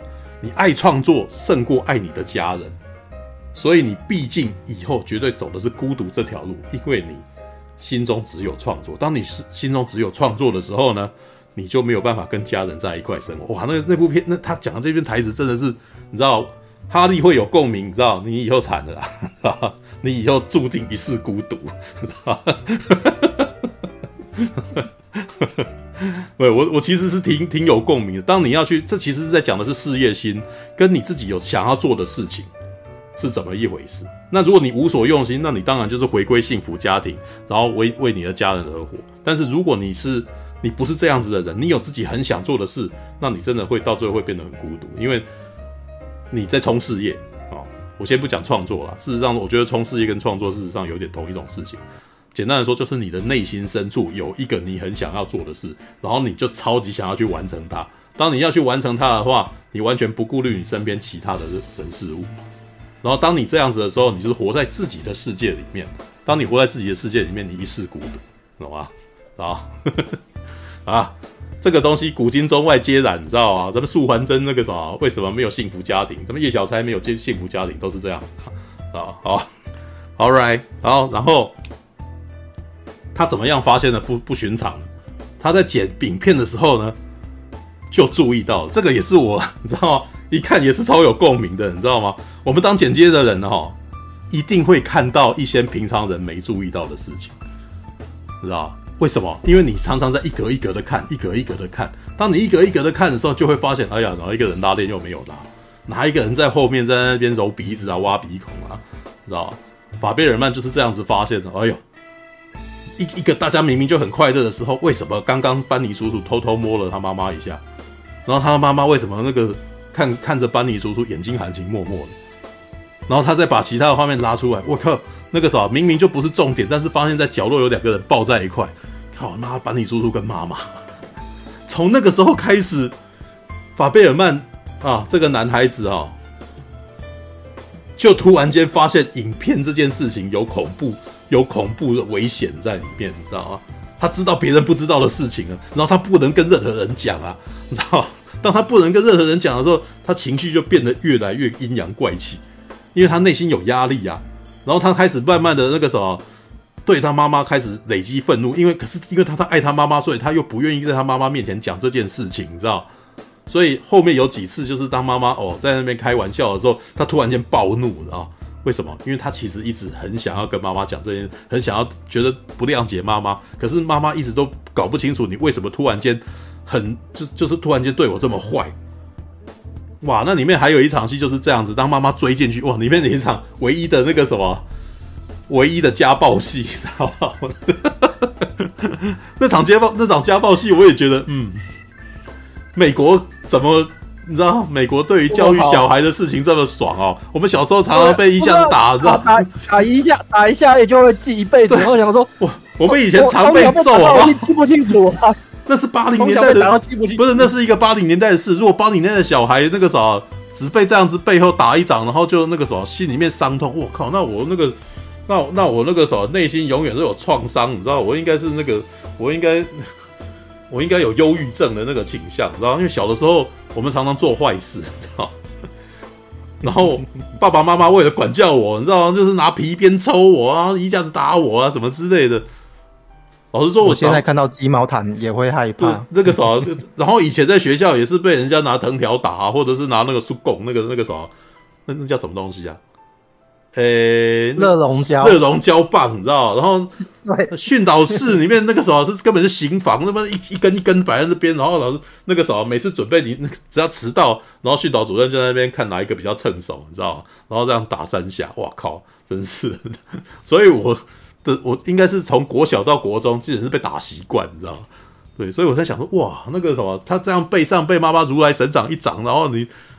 就那个时候，两那个母亲就一副啊，就一副那个什么，我不我做错事，我不会打你。我想哇，美国人这么对孩子这么对孩子那个什么对孩子这么好，你知道？好吧，但我得说，我我觉得我被我那个什么小时候被管教其实是正常的，应该是应该被打，你知道？我小时候很皮呀、啊，知道，而且我小时候做了很多事情，都让我觉得那个什么，嗯。还真蛮不应该的，知道吗？但是我但我觉得我做的那些不法事情，我也不是很后悔啦，知道吗？没有做过那件事，我现在不会变成这样子的人，你知道吗？对，像我小时候做过最糟糕的事情，是我那个啥，干我爸的钱，然后去买了一台磁碟机，你知道吗？对，超级任天堂的磁碟机，没有那个磁碟机，那个时候我们就不能够成为超任的专家。你们今天就看不到第三次机器人大战的评测了，你知道吗？为什么？因为一块超级机器人大战三要两千多块，妈的太贵了。对，我干我爸五千块，然后去买一台拦截者磁碟机以后，那那张磁片才一百块而已，知道吗？所以这样子我才有办法一直不断玩很多游戏，才可以变成潜在的游戏达人，你知道？台湾在我这个年代的男生应该每个都游戏达人，因为一片只要一百块而已。哦，这个是题外话，知道？就我们都做过这种事，然后但是我也觉得这个什么。从我的角度来看，那个管教小孩其实应该的，知道好啦，然后，诶、这件事情对孩子跟妈妈造成了鸿沟，但是呢，后面那场戏既然孩子跟爸爸坦白了这件事情，然后于是呢，这件事变成妈妈与孩子的那个小秘密，知道？但是从这件事情以后，对呃我们男主角的伤害也很大。从这件事之后，他就不拍片了。然后我也能够理解为什么不拍片，因为他在拍片的过程中遇到了非常可怕的事情，他发现揭露真相，他发现了隐藏的真相，你知道吗？对哦，在这一部片里面呢，史蒂芬·史皮伯，你可以看到史蒂芬·史皮伯之前拍的那一堆电影的手法，你知道？你知道他，诶，他有监制一部电影，那部电影叫做那个《鬼哭神嚎》，知道？但是呢，根据后来的那个什么访谈，如果你去看一个叫夜郎的人粉砖哦，他的文章里面就有写到，你知道，鬼哭神嚎当年虽然导演是那个德州电锯杀人狂的那个导演，但是据说史蒂芬史匹柏身为监制，在现场非常的活跃，活跃到导演都觉得，我都都觉得他自己不应该在场，觉得自己只是一个挂名的导演而已。哦，于是鬼哭神嚎被认为是半。完全是被认为是史蒂芬史匹柏的作品，你知道吧？那那部片是在在讲什么？小孩子被电视吸进去，然后一家人要拯救他的故事。然后这个故事呢，后来这个精神被改编成《怪奇物语》啊，你知道吗？《怪奇物语》就是这个那个鬼哭神嚎这个故事的延伸，你知道吗？然后呢，为什么要讲那么多呢？他的妈妈晚上梦到哦，有电话铃声来，然后晚上梦到他外婆打电话来哦，告诉你这鬼哭神嚎里面用的手法，你知道吗？他的视觉手法是鬼哭神嚎的东西，知道？然后后来呢，那个什么，这个影像的秘密，你知道吗？老实说，这个影像的秘密我也觉得很有趣，因为八零年代的那一群新锐导演，就是史蒂芬史匹柏这一群人啊，他们事实上都有横向连接，知道？如果你没有注注意的话，史匹柏跟卢卡斯是好朋友，然后呢，卢卡斯呢跟法兰西斯科波拉又有学长弟学弟的关系，然后呢，同时他们跟其实其他几位新锐导演，比方。马丁·史科西斯、布莱恩·迪帕马都是好朋友，你知道吗？都会一起聊东西，因为他们是当年新锐导演叛逆的那一群呐、知道？然后你如果注意的话，布莱恩·迪帕马有一部电影叫做《凶线》，《凶线》的故事呢，就是在讲一个电影收音师，他在录音，他在寻找他的那个什么收音的素材的时候呢，意外录到了一场车祸。然后呢，当他在搜寻那个什么，在在找那个音轨的时候呢，他竟然发现他当时收到了枪声。于是他研判，当他去收音的那一天晚上的汽车那个什么车祸是一场意外。然后他开始去查案，知道吧？我 老实说，法贝尔曼啊，他发现他妈妈跟叔叔有一腿，然后借由那个画面展现出来的时候，就让我想到那个东西，你知道。不然，那个布兰迪·巴马后来拍的《凶线》，你知道，也是一九八零年代的电影。然后在同时呢，那个一九七零年还有另外一部电影叫做那个什么《水门事件》，我记得那种大阴谋嘛，还是什么的。对，其实也很有那味道，你知道，因为其实很有趣。法贝尔曼那个时候看到他跟他妈妈的那种感觉，然后跟他家里面隐瞒这件事情的时候，有点悬疑。这突然间这时候出现悬疑片的那种味道，你知道。但是呢，这件事情并不是很久啦，你知道。然后中间还有几段是那种，呃，哦，像刚刚讲到赛斯罗根所演的叔叔，哦，送摄影机给他，但是送摄影机给他那一段戏，我也觉得啊，你可以知道法贝尔曼为什么不愿意接受他的东西，你知道，你是妈妈姘头，你知道，如果我收了你的东西，是不是代表我原谅你了？对，但是这句话他又说不出口，所以那场戏是特别有趣，你知道吗？就是这个男生事实上很不愿意收他的东西，但是呢，这个叔叔事实上是真心真意的对他好，我可以感觉得到啊。但是这个儿子呢，啊，这个他其实不是他儿子，知道这个男孩，哈，事实上是很，其实事实上很感激他，但是他内心其实又不愿意原谅他，所以他最后选择了一个方法，他拿出钱来，代表说他。廉价买了这个东西，知道？但是没有，后来没有成功。再次罗根把把钱收回到塞到他的那个他的那个什么的口袋里面。其实我真的觉得这这一场戏是有趣的戏，对，就是他里面的确描述他对他的叔叔啊这个朋友，他事实上喜欢他也感激他，但是呢他恨他，知道？各种情绪都跑出来里面了。对，然后接下来呢搬到了，哎，我记得他应该是搬到加州吧。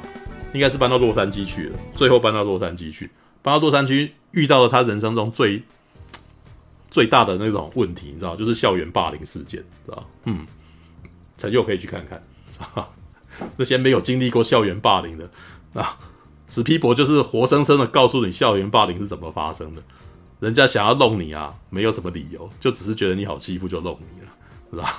对，然后但是那一段呢，哇，你可以看到那个什么。呃，可是类似的那个强情节，事实上在蜘蛛人里面也发生了，就是在那个山姆雷米版的蜘蛛人也发生了，就就是那种法贝尔曼到了加到了加州的那个学校以后，发现每个人都高他一个头，然后而且那边住了非常多的那种雅利安血统的那种男孩子，知道吗？金发碧眼，然后又高大，知道吗？然后相形之下，那个犹太人血统的法贝尔曼就是那种，他他还讲了一句话，说我们到了巨人国了嘛。对，然后到了一开始，在学校里面人都是一直欺负他啊，然后欺欺负他什么理由？用一些很烂的理由啊，抱歉啊，道歉，道歉，你曾经杀死过耶稣，你知道为什么？因为在他们的教育里面，那个耶稣是被犹太人钉十字架的哦。我还记得以前在看传记、传记漫画的时候，爱因斯坦也被人家这样子哦，被人家这样子霸凌过啊。对，就是说你们你们犹太人杀死了耶稣啊，所以那个你你们是很讨厌的人，我要欺负你这样子。对，然后爱因斯坦还回去跟自己的爸爸哭诉啊，对，但是爸爸很巧妙的跟他讲说，哎，可是耶稣也是犹太人啊，知道吗？对，OK，那从这边开始呢，嗯，进入了那个什么法贝尔曼的校园故事，你知道？对，里面有几段是蛮有趣的。我其实是当他遇到那个女孩子的时候，有个女孩子倒追他，对，然后这个女孩子是一个宗教狂热者，知道？这这种人事实上在现在。哎，应该还是有可能会遇到吧，你知道吗？只是他，只是他呈现的方法很特别，知道？我觉得耶稣很帅，你知道吗？所以我喜欢他，崇拜他，所以他有各种仪式性的方法，真的是这样子。偶像崇拜，啊，是偶像崇拜。对，我可是你也的确啊，耶稣的确在里面画的看起来是一个清秀的男生，这样子。法贝尔曼还有吐槽他哦，对，他说他长得那样，他不，不就是罪恶了吗？对，他不一定长那样子哦，对，哎，这个。其实我觉得那个时候青少女跟她的那个故事啊，就是那个 挺有趣的。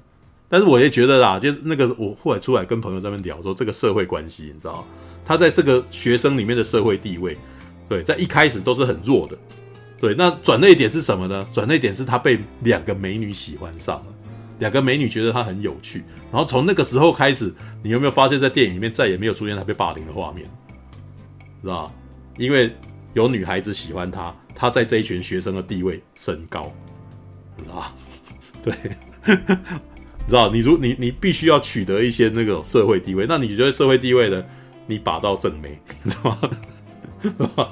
虽然这是那个女生倒追他的哦，对，然后呢，接下来这个故事已经快快要到尾声了，里面其实也有几段是他跟他爸爸的故事了，就他对他爸爸发脾气。然后他被爸爸，他骂他爸爸说：“那个什么，我你你到处你只关心你自己的事情，自己的事业，然后在他家里面你都不愿意那个什么，你你你是一个胆小鬼！”然后我记得爸爸这时候讲的台词也是非常厉害的，你知道吗？爸爸说：“我有预感，你想要跟我说些什么，趁这个时候赶快说出来吧。”然后我朋友一直在想说：“哎，他爸爸到底知不知道？”我说：“我我我跟他讲说，我觉得他爸爸到那个时候大概是知道了。”哦，他里面还有一段啊，就是跟他妈妈，爸爸有跟妈妈说，我不需要，我不需要那个啥，帮你，是吧？你也不需要搬你。我大概知道，从那个时候应该是，呃，爸爸用一种非常委婉的方式在跟他妈妈说：“我知道你们两个的事情。”对，但在这之前，我觉得他爸爸是不知道的。对，那爸爸很像前前面有一场戏是他们在开车的时候，他爸爸说：“哎呀，我昨天晚上做了一个梦啊，我梦梦到我痛揍了班尼一顿这样子。”结果他妈妈突然间很不自在的跑出去，你知道吗？然后爸爸就没有感觉，然后家里面人也不知道他为什么会这样。但是就只有法贝尔曼啊，这个儿子啊跑了出去。对，因为只有这个儿子知道他妈妈为什么会这样子，因为妈妈心生恐惧，你知道吗？妈妈还问他说：“你觉得爸爸知不知道这件事情？”对，良心不安啊，又更又非常害怕，你知道吗？对，好，演到后面啊，最后的一场，最后的一场戏啊，就是他在他在校园放映的那个什么学校的那个，呃，学校的那种那个什么，那应该是类似毕业旅行的那种活动，然后拍下来以后，哇，从那天那个时候，他把当年霸凌他的那个男生啊。拍的像神一样，你知道雅利安人的那个什么伟大、伟大的那个样貌，你知道？你知道？其实那个拍的很意志的胜利的感觉，你知道？就是哇，当那个什么金发碧眼的那个什么德德国德国血统、日耳曼血统的男孩子上来打排球的时候，他用慢动作来拍他，仰角来拍他，这样子，哇，那个什么，然后换作是那个什么他的跟班那个男生的时候，就突然间。没有女生理他，然后或者是那个什么有鸟有鸟屎沾到他的嘴巴什么，然后跑掉这样子，然后完了以后呢，这是刚刚哈利啊跟那个什么，诶哦，跟哈利跟那个鸡块哥还有布莱恩嘛都看过了这场戏，然后就是诶你们到底是哪一个人对这件事有疑虑啊？然后 对，哈利吧，好哈利吗？诶哦好没关系，过啊。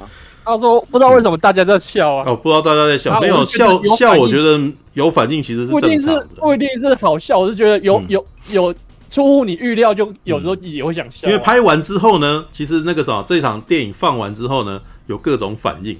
因为在一开始，这个霸凌他的那个男生啊，一直都跟他的想要追求的女孩子是决裂的状态，不讲话的状态。因为这个男生去。”呃，很花心呐、啊，结果被法贝尔曼知道了，然后还跑去跟当着两个人的面讲这样子。对，但是这个女生呢，就是冰雪聪明啊，知道说那个什么法贝尔曼讲的是真的，因为他说，如果是你是说谎的话，你怎么会知道那个女生穿什么衣服啊什么的？好，然后所以从那个时候开始就一直都不理他，直到他看了这个哇，喜欢我的男生长得这么帅啊，长这个什么这么的英明英挺神伟之后，然后放完以后春心荡漾，然后就跟他接吻了，知道吗？然后呢？但是这个男生呢，在看的时候却越看越不自在，然后最后很生气的跑去找法贝尔曼说：“你为什么把我拍的那么帅？”操！然后要讲那件事的时候，然后又有一种那个什么，他的情感这时候突然间崩溃了。你明明就知那个时候我，你知道我不是这样子的人，然后就哭了，然后就开始掉泪。然后我其实觉得这一场戏也写的挺厉害的，因为他在描述，事实上在描述一个拙于言辞的人。他不知道该如何展现他自己的感觉，然后他看完那个影片以后，他是五味杂陈，因为他看到了一个这个男生事实上是对自己没有自信的，所以他对法贝尔曼才会用暴力的方式。他只要一被啊，他只要一那个什么，一发现自己可能会丢脸，那就可能用暴力的方式，然后来那个什么，来展现他的不安。对，所以法贝尔曼常常才会被他揍。可是呢，当他看到这支影片里面，他看起来如此的英挺啊、神伟的时候，他非常的不自在，因为他觉得他自己不是那样子的人，你知道？他觉得他自己一直他自己是很自卑的人，所以当他看到那个画面的时候呢，他的情绪溃堤。当他溃堤的时候呢，他跑去找这个拍他的男生，然后呢对他发泄情绪，但是呢，他对他的反应超奇怪的，因为他不知道该感谢他还是该痛恨他。所以他最后只能够说：“你为什么要把我拍成那样？”对，然后男主角就跟他说：“那有什么不好吗？”然后，然后，然后他就就那个啥，又不知道该如何展现自己。他其实也没有不喜欢这个东西，但是呢，他又觉得自己不是那个样子的。然后，于是他的情绪就突然间转而对他发泄啊，这是一个非常复杂的状态，你知道吗？对，但是呢，法贝尔曼讲的这一句话，其实我觉得挺有趣的。其实我觉得他在讲这件事的时候，有一点点。借由这个男孩子说的话来讲他以后做所有的电影的的心情，你知道，我其实拍这个东西只是因为有趣而已，只是因为当下他适合这样子展现，所以我才做出来。但是我我绝对不是因为挺你，或者是因为喜欢你才做这个东西。知道我我其实觉得他有一点点在说这个东西，他拍的非常多，讲这个雷恩大兵啊，然后辛德勒的名单啊，然后哦，他甚至还拍了太阳帝国啊。然后有时候每次拍的时候都会被人家说：“哎呀，你在《太阳帝国》里面，你是不是喜欢帝国主义啊？因为你在里面那个描写一个日本的那个飞行员，年轻飞行员啊，然后的的那个什么的天真无邪啊，然后你又让那个那个时候是这个谁演的？我们现在的前任的蝙蝠侠克里斯汀贝尔演的小男孩，你让克里斯汀贝尔这个小男孩啊，对于那些日本的飞机产生憧憬啊，然后接接下来你又那个什么，让那个。”那一些英国的白人，然后在里面看起来很畏缩，所以那个时候其实也是有人有人在批判他说，你是不是崇拜帝国主义啊什么之类的。然后当当然他后来还拍了辛德勒名单，你就知道哎，然后大家会说哇，你是那个啥挺犹太人，因为你是犹太人嘛，对不对？那那个啥德国人，你你就把纳粹写的非常邪恶妖魔化呀，然后还是你那个时候拍抢救人大兵，是不是挺战争啊什么之类的？其实我觉得他有一点在说，他拍这些东西很多时候。是因为那个画面拍那个什么展现出来这样子是有趣的，知道？同样类似的这个东西到最后又再又再解释了一次啊，知道？就是由亨利福特来说出来，知道？然后那个好中间当然还有几段，就是他的妈妈后来跑掉了，就是那个什么终于终于离开了啊，两个人终于摊牌了，对，然后他最后反却却反而是选择跟他爸爸住在一块。哇，那个这样，这完全是有点那个什么，再回过头来告诉你说，他注定一世孤独，他跟他爸爸都是这种孤独的人，知道？所以他们两个孤独人住在一块，知道？就是他的舅公讲的那个话了哦。然后呢，最后一段其实是有一点点他在史皮博在告诉观众啊，我师承何处，知道？我师承何处？你知道他后来遇到亨利福特的时候，他是利用啊。整个整个墙面的海报，知道吗？环一圈，说哇，我进到了大师的殿堂，你知道，我看到的全部都是那种，就是我从小看到大的电影这样子，然后很紧张的坐在那边，然后接下来亨利福特，哇，那个什么冲了进来，你知道吗？哇，好喜欢最后那场戏哦，你知道，一进来就开始跟他讲说，你为什么要拍电影？真的很辛苦啊，然后什么的，然后让那个男生都还来不及反应，然后接下来来，你看那一幅画，你看那一幅。我问你，你看到你看到什么？然后这个法贝尔曼就还是在那边哇，那个什么，感觉起来他很想要展现他自己的能力，你知道？他开始要解构这个画面，你知道吗？然后结果就被打断，bullshit，不要解构，知道吗？没有被解构吧？他是把 他就开始要描述里面这边有一个人啊，然后什么干啊，什么什么什么，然后接下来被亨利福特一杆打断说，bullshit，我问你，地平线在哪里？然后然后他就哦，愣一下哦，地地地平在哪里？在上面，在哪里？在在这边，这边那边是哪里？是上面对不对？然后呢，再看下一幅画，再下下一幅，这边那边有什么？然后接下来法贝尔他又要在，我告诉你，这边有很多人趴，包炫。我问你，地平线在哪里？是吧？在下面。哇，我超喜欢这场戏的，你知道吗？亨利福特跟他讲说，我告诉你，地平线在上面，画面很有趣；地平线在下面，画面很有趣。地平线在中间，画面无聊的要死，知道吗？OK，现在给我滚出去，然后不客气，知道吗？我那时候觉得哇，然后法贝尔曼是有点被哇，他突然间被被炸到一样，这样走出去以后，他真的是灵机一动，他真的是灵犀，就是完全是就是突然间领悟了什么，你知道？然后出去以后回过头来，然后很很兴奋的跟导演说谢谢。然后就走出去，然后接下来亨利福特那个什么，那个是一个人在桌子前面笑，你知道？然后最后出去，那个是电影里面的最后一个画面，走出片场，这就是这部电影里面的那个什么海报里面的那个那个那个那个那个样子，那个男生走出去，然后那个电影突然间镜头瞧了一下，然后突然间变成羊角，你知道？我我不知道你们有多少人看这部片有有感觉，知道？嗯。我我现在想一下，我好像有想到一些他的意内涵，就是我觉得就是说，他的那个说法是不是说说，嗯，因为怎么讲？有时候你说地平线在正中间，有点像是说我的视角是跟人一样的。如果你的视角是往上看天空，有点像是你在仰慕一个角色，仰慕就是像。就是人可能变得很高大啊，如果你是说俯角的话，可能人就会变得很渺小。我当时想说，哎，他是不是有点讲说，如果你拍电影用人的视角，平视角就是水平线在正中间的话，你的观点就会像人一样平凡，就是看起来很无趣。可是如果说你是如果当上帝的视角的话，你可以看到就是水平线会偏上嘛，你就会看到地面上那些人群会很渺小，你会有一种。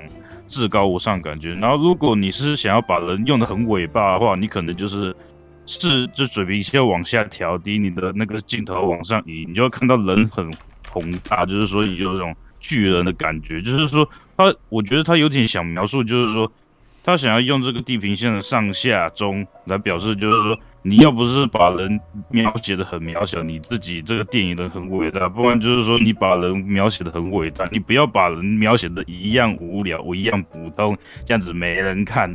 所以我就觉得他最后一幕，他特别把那个视角再往下调一点，他有点像是说，他把那个整个片场的那一个走道往上调，有点像是说他很仰慕这个好莱坞片场，他觉得这好莱坞片场是一个伟大的一个地方，然后就是一个造梦环境。然后就是说，他用着这种仰慕的方式去观看这一个片场的感觉。嗯、我自己认为，就是说你刚刚刚刚解释这样的，就是说，如果是用水平线正中间的话，会很无聊，因为就是人去解构人嘛，这个没有什么意思啊。对啊，所以这是我，觉得福特听到了以后会说包血。好啦，其实你讲到你你有讲到类似的点啦，但是我觉得可以更简单一点。他的意思呢，我自己我自己 get 到的意思就是，拍电影就是要拍有趣，你知道？他拍有趣呢，你就是要把它拍的戏剧化，你不要用中立的角度来拍东西，那无聊死。嗯，哦，那往上往下都是都不是正常角度，那为什么？其实我觉得那个，我刚刚到台北念书的时候，我就我那时候刚做捷运的时候，我就已经有那种感觉了。你平视，那就是一般人看得到的东西啊，知道？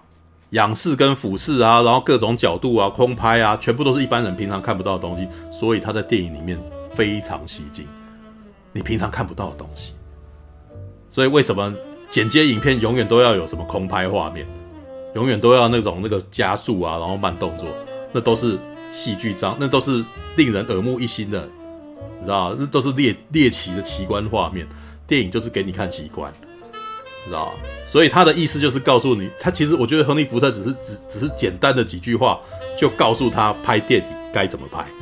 然后呢，这些事情正好都是法贝尔曼哈，他从小到大一直不断尝试在做的东西，所以他在那个时候其实有被他电到。为什么被他电到了？因为他以前应该就是看着亨利福特的电影长大，所以他拍东西其实不知不觉也已经拍出他的，也已经拍得像他了。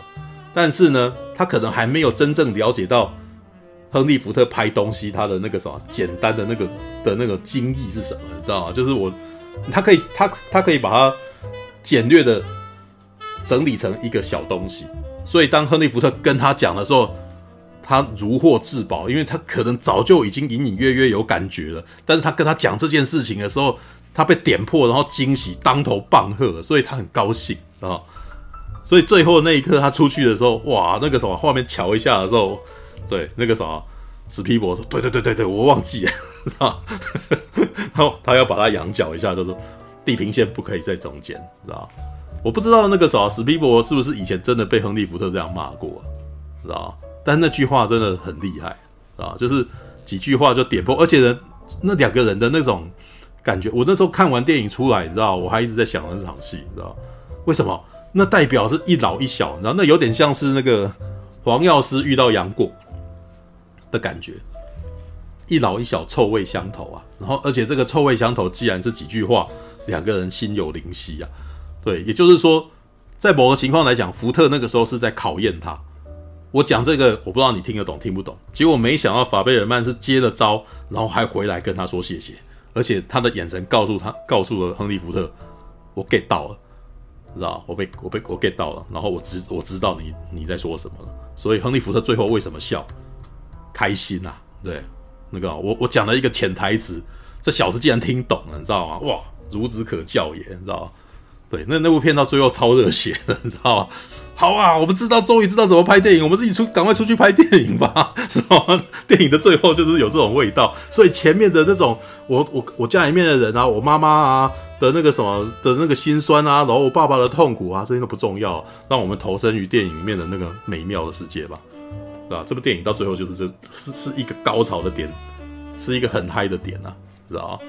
所以这种情况其实你知道，巴比伦是有点荡下来的，对。所以为什么有时候你看巴比，你会觉得有点香，有点有点伤感，但是看法贝尔曼却有一种哇靠，那个什么，出去拍电影吧？那那是一种那个电影正宣电影，电影正宣片啊，对。All right，好了好了，那个什么台柱哦，台柱怎样？台柱想讲话，台柱想讲话，谁叫他刚刚那个什么麦的那个噪音那么大？我当然把你锁住啊！对啊，All right。哎、欸，哦，我想问，我想问，所以、嗯、这部是史皮博的自传是吧？应该是自传，半自传，半自传，半自传，就是应该是类似自己的故事，然后艺术加工之后的东东西。嗯，对，但是我很纳闷，说为什么名字要取一个完全不搭嘎的名字啊？不知道，对啊，因为因为如如因为如果我，嗯，如果我我我老实说，我是对史皮博有兴趣，我也对拍电影有兴趣，嗯，可是他取这个名字跟他用的那个人，我完全没有办法跟史皮博这个人联想在一起啊，我就不知道。我想要你联想在一起啊？为什么？为什么？